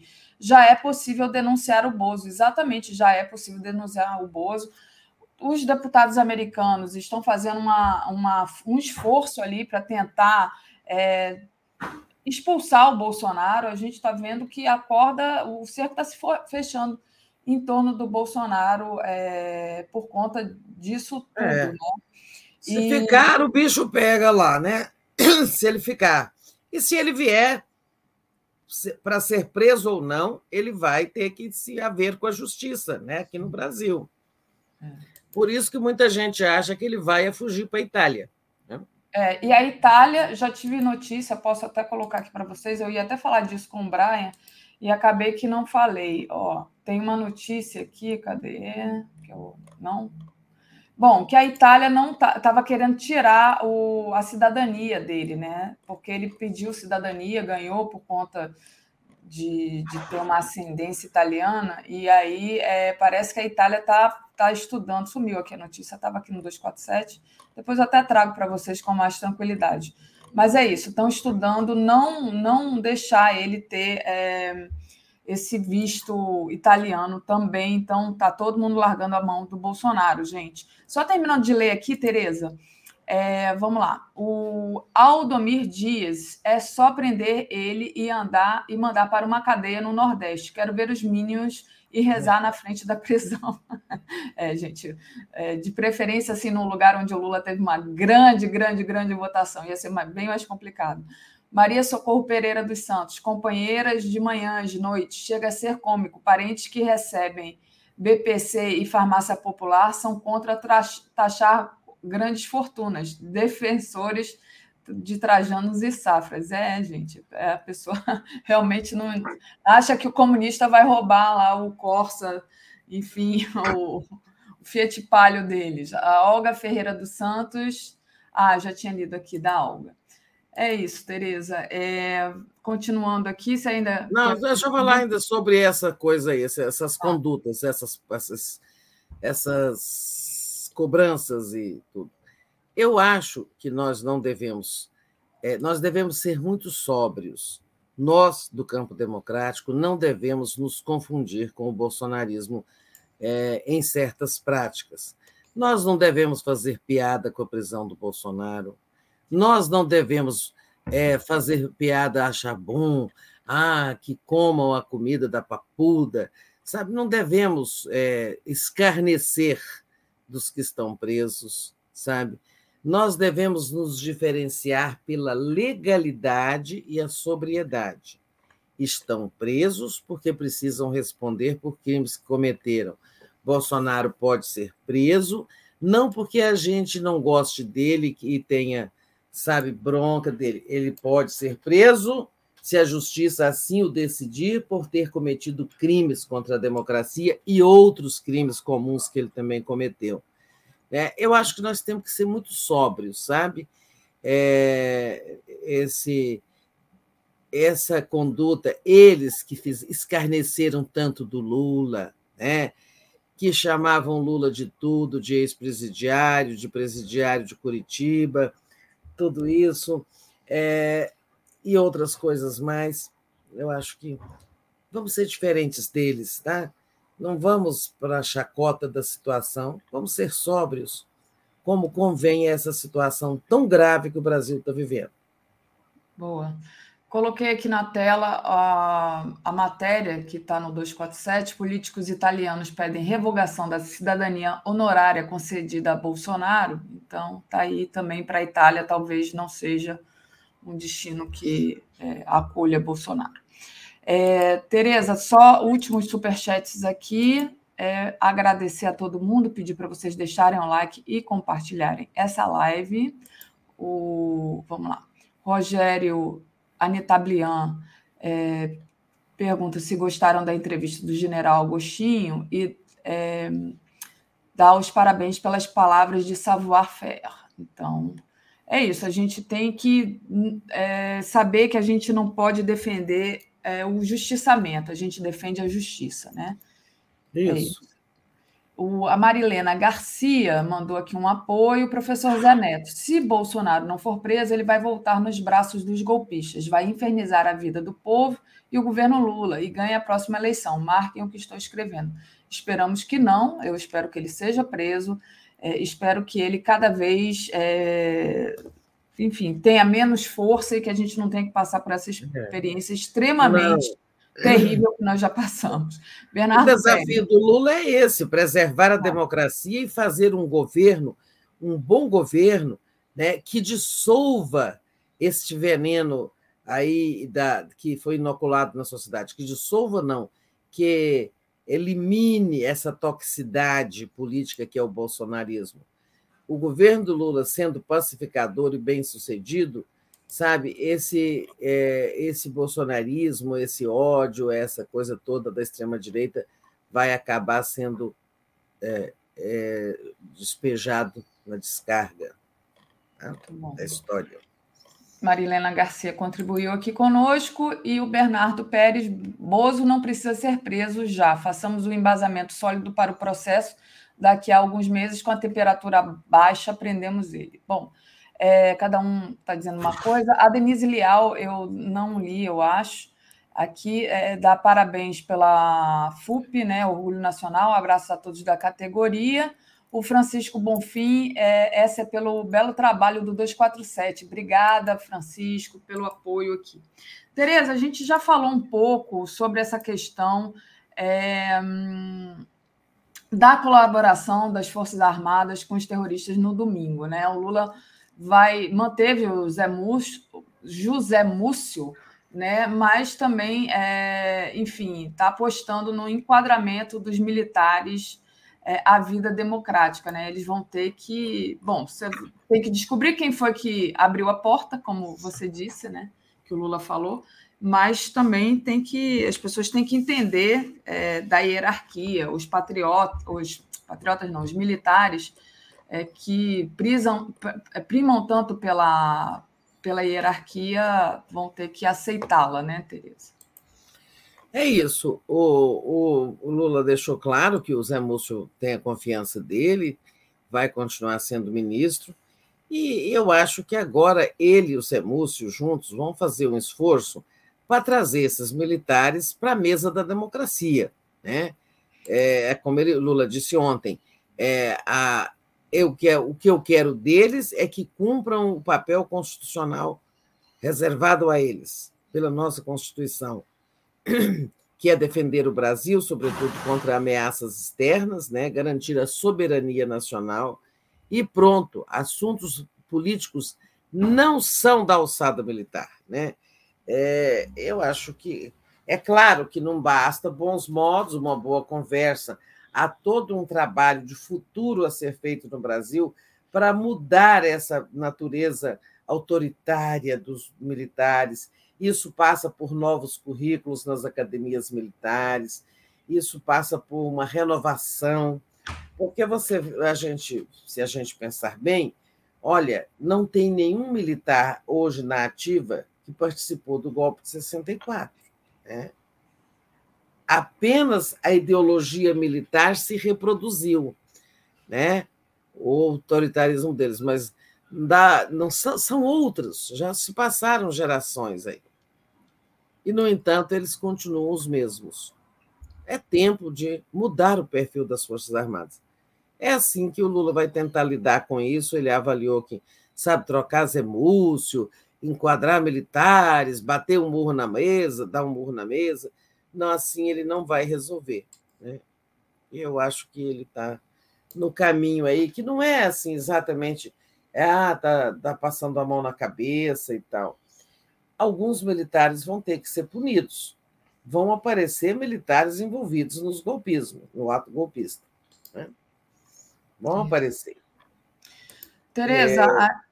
Desculpa, pensei que você tivesse terminado. Não, pode terminar, pode falar.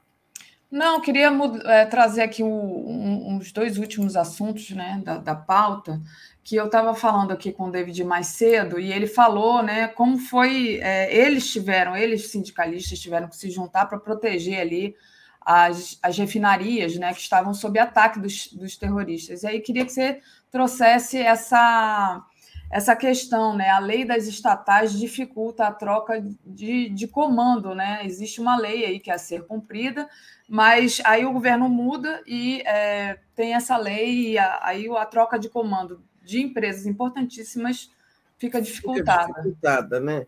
Então, essa lei das estatais, aprovada pelo Temer depois do golpe de 16, criou muitos embaraços vocês lembram que há poucos dias foi tentada, foi, a, a Câmara aprovou uma alteração na lei, é, e isso foi para o Senado e não passou. E era uma, uma alteração que permitia, assim, removendo a proibição de que pessoas que tenham tido qualquer participação em eleição é, pudessem assumir cargos nas empresas. Né?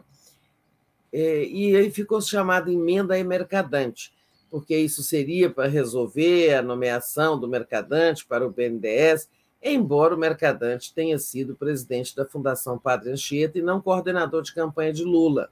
Né? Mas não é só esse o problema das lei, da lei das estatais. Agora está se vendo que não se pode nomear, por exemplo, um novo presidente enquanto o, o conselho de administração de uma empresa, é, ele passou a ter mandato, seus integrantes passaram a ter um mandato fixo. E aí entra o problema, assim, seja lá na Petrobras, é o caso da EBC também. O mandato, da, o mandato do Conselho de Administração, criado por essa lei, vai até março. Né? Por isso, muita gente fica estranhando a, a cobertura é, ou certas matérias da, dos canais DBC, como TV Brasil, Agência Brasil e tudo mais, porque um presidente bolsonarista ainda está lá na empresa e em muitas outras empresas estatais o comando ainda não foi trocado, tem que formar um comitê de elegibilidade também, é, etc. Então, eu acho que é uma tarefa aí do governo preparar uma mudança para valer nessa lei das estatais, porque não é possível impor a um governo novo, que se elegeu e que está se instalando, né, não poder mexer nas empresas do, do Estado brasileiro. É, eu não tenho muitos outros exemplos para dar, mas está cheio. Quem quiser estudar essa matéria, olha, a lei dificulta muito. Então fica assim, é, sabe, muita coisa intocada. O governo está longe ainda de ser montado, está faltando muita coisa. Né? Entendi. É isso. É, o Gilberto Cruvinel mandou um superchat aqui dizendo: excelente artigo de Tiago Amparo na Folha Direitos para Humanos Golpistas. É, é, é isso, direitos humanos para golpistas.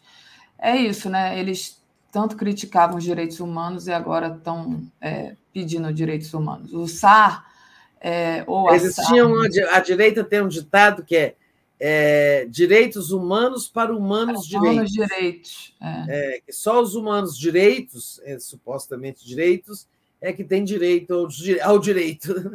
E agora os humanos golpistas terão eles direito aos direitos humanos?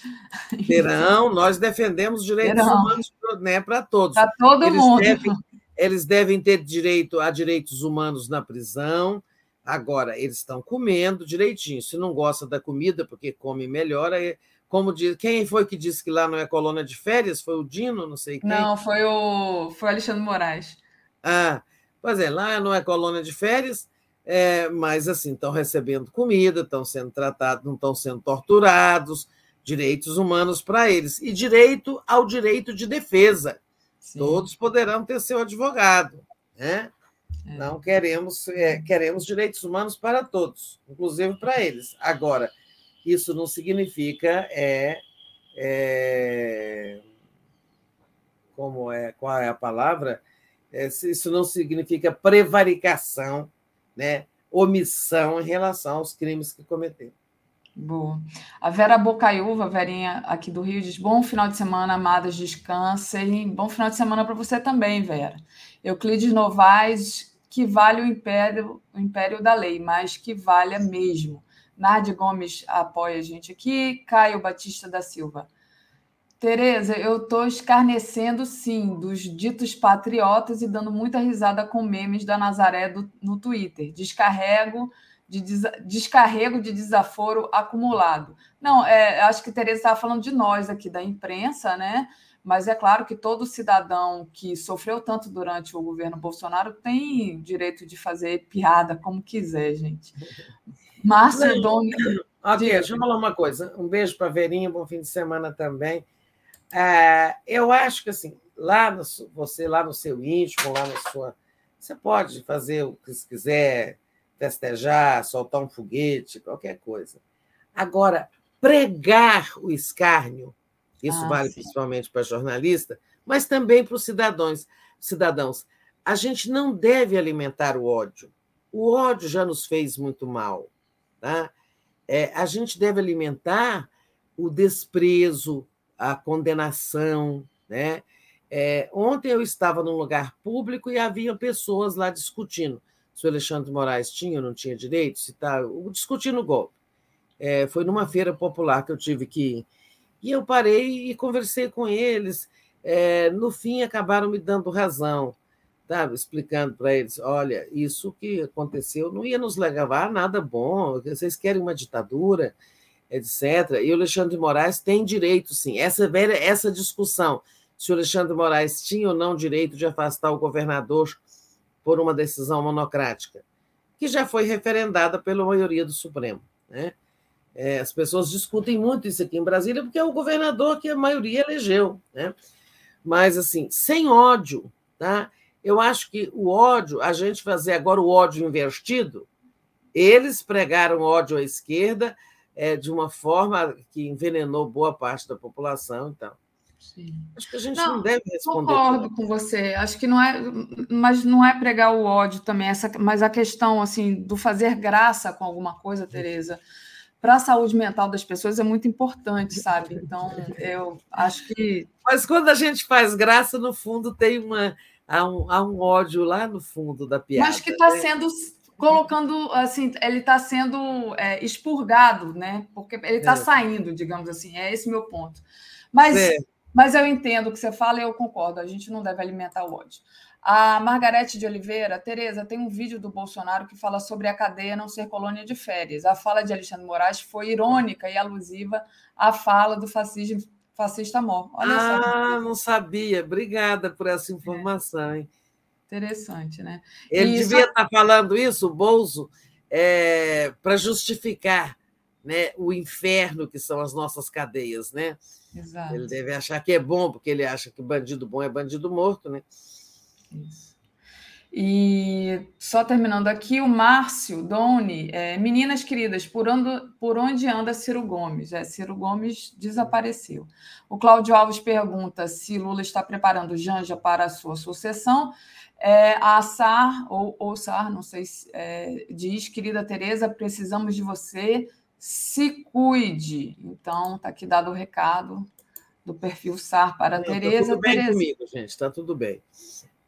Eu, é, eu terminei aqui, Tereza. A gente ficou faltando um ponto lá da questão da economia, né? Mas eu acho que talvez você possa falar à noite. E é, não, Cláudio, muita matéria sobre isso. É, Cláudio Negrão, Tereza é capaz desses golpistas sequestrarem em troca de libertação do gado? É, não sei. O que, que você Também acha? não sei, sabe? Até, até que ponto eles estão dispostos a entrar para o crime, né? É. Para o crime comum mesmo. Verdade. Sequestrar alguém para exigir a libertação dos presos? É. Sei. O, o Pablo está dizendo que eu não li a pergunta dele. Eu perdi a sua pergunta aqui. Quando é chat normal, não tem como recuperar. Peço perdão, vou ficar atenta no próximo programa. Tereza, trazendo aqui a nossa programação de hoje, às 10 horas a gente tem o Abertas. Às 11 horas, o Giro das 11. Às 13 horas tem programa de travesti. Vá, vá para Cuba, Rita Von Hunt. Então, é a minha amiga Sara York entrevistando a Rita. Às 14 horas, Mídia, Golpismo e Segurança Pública com Altamiro Borges e Pares Borges. Às 15 horas, Atush entrevista Rui Costa Pimenta. 16 horas, Léo Quadrado. 17 horas, A Semana no Mundo a América Latina abraça o Brasil na luta contra o golpe fascista. Às 18 horas tem os destaques da semana com a Camila França. Às 18h30, Boa Noite 247. Às 22 horas, o dia em 20 minutos. E às 23 horas, a live do Conde. E com isso, Tereza, a gente termina aqui. Desejo boa sexta-feira para você e bom final de semana aqui para o pessoal. Valeu, Tereza.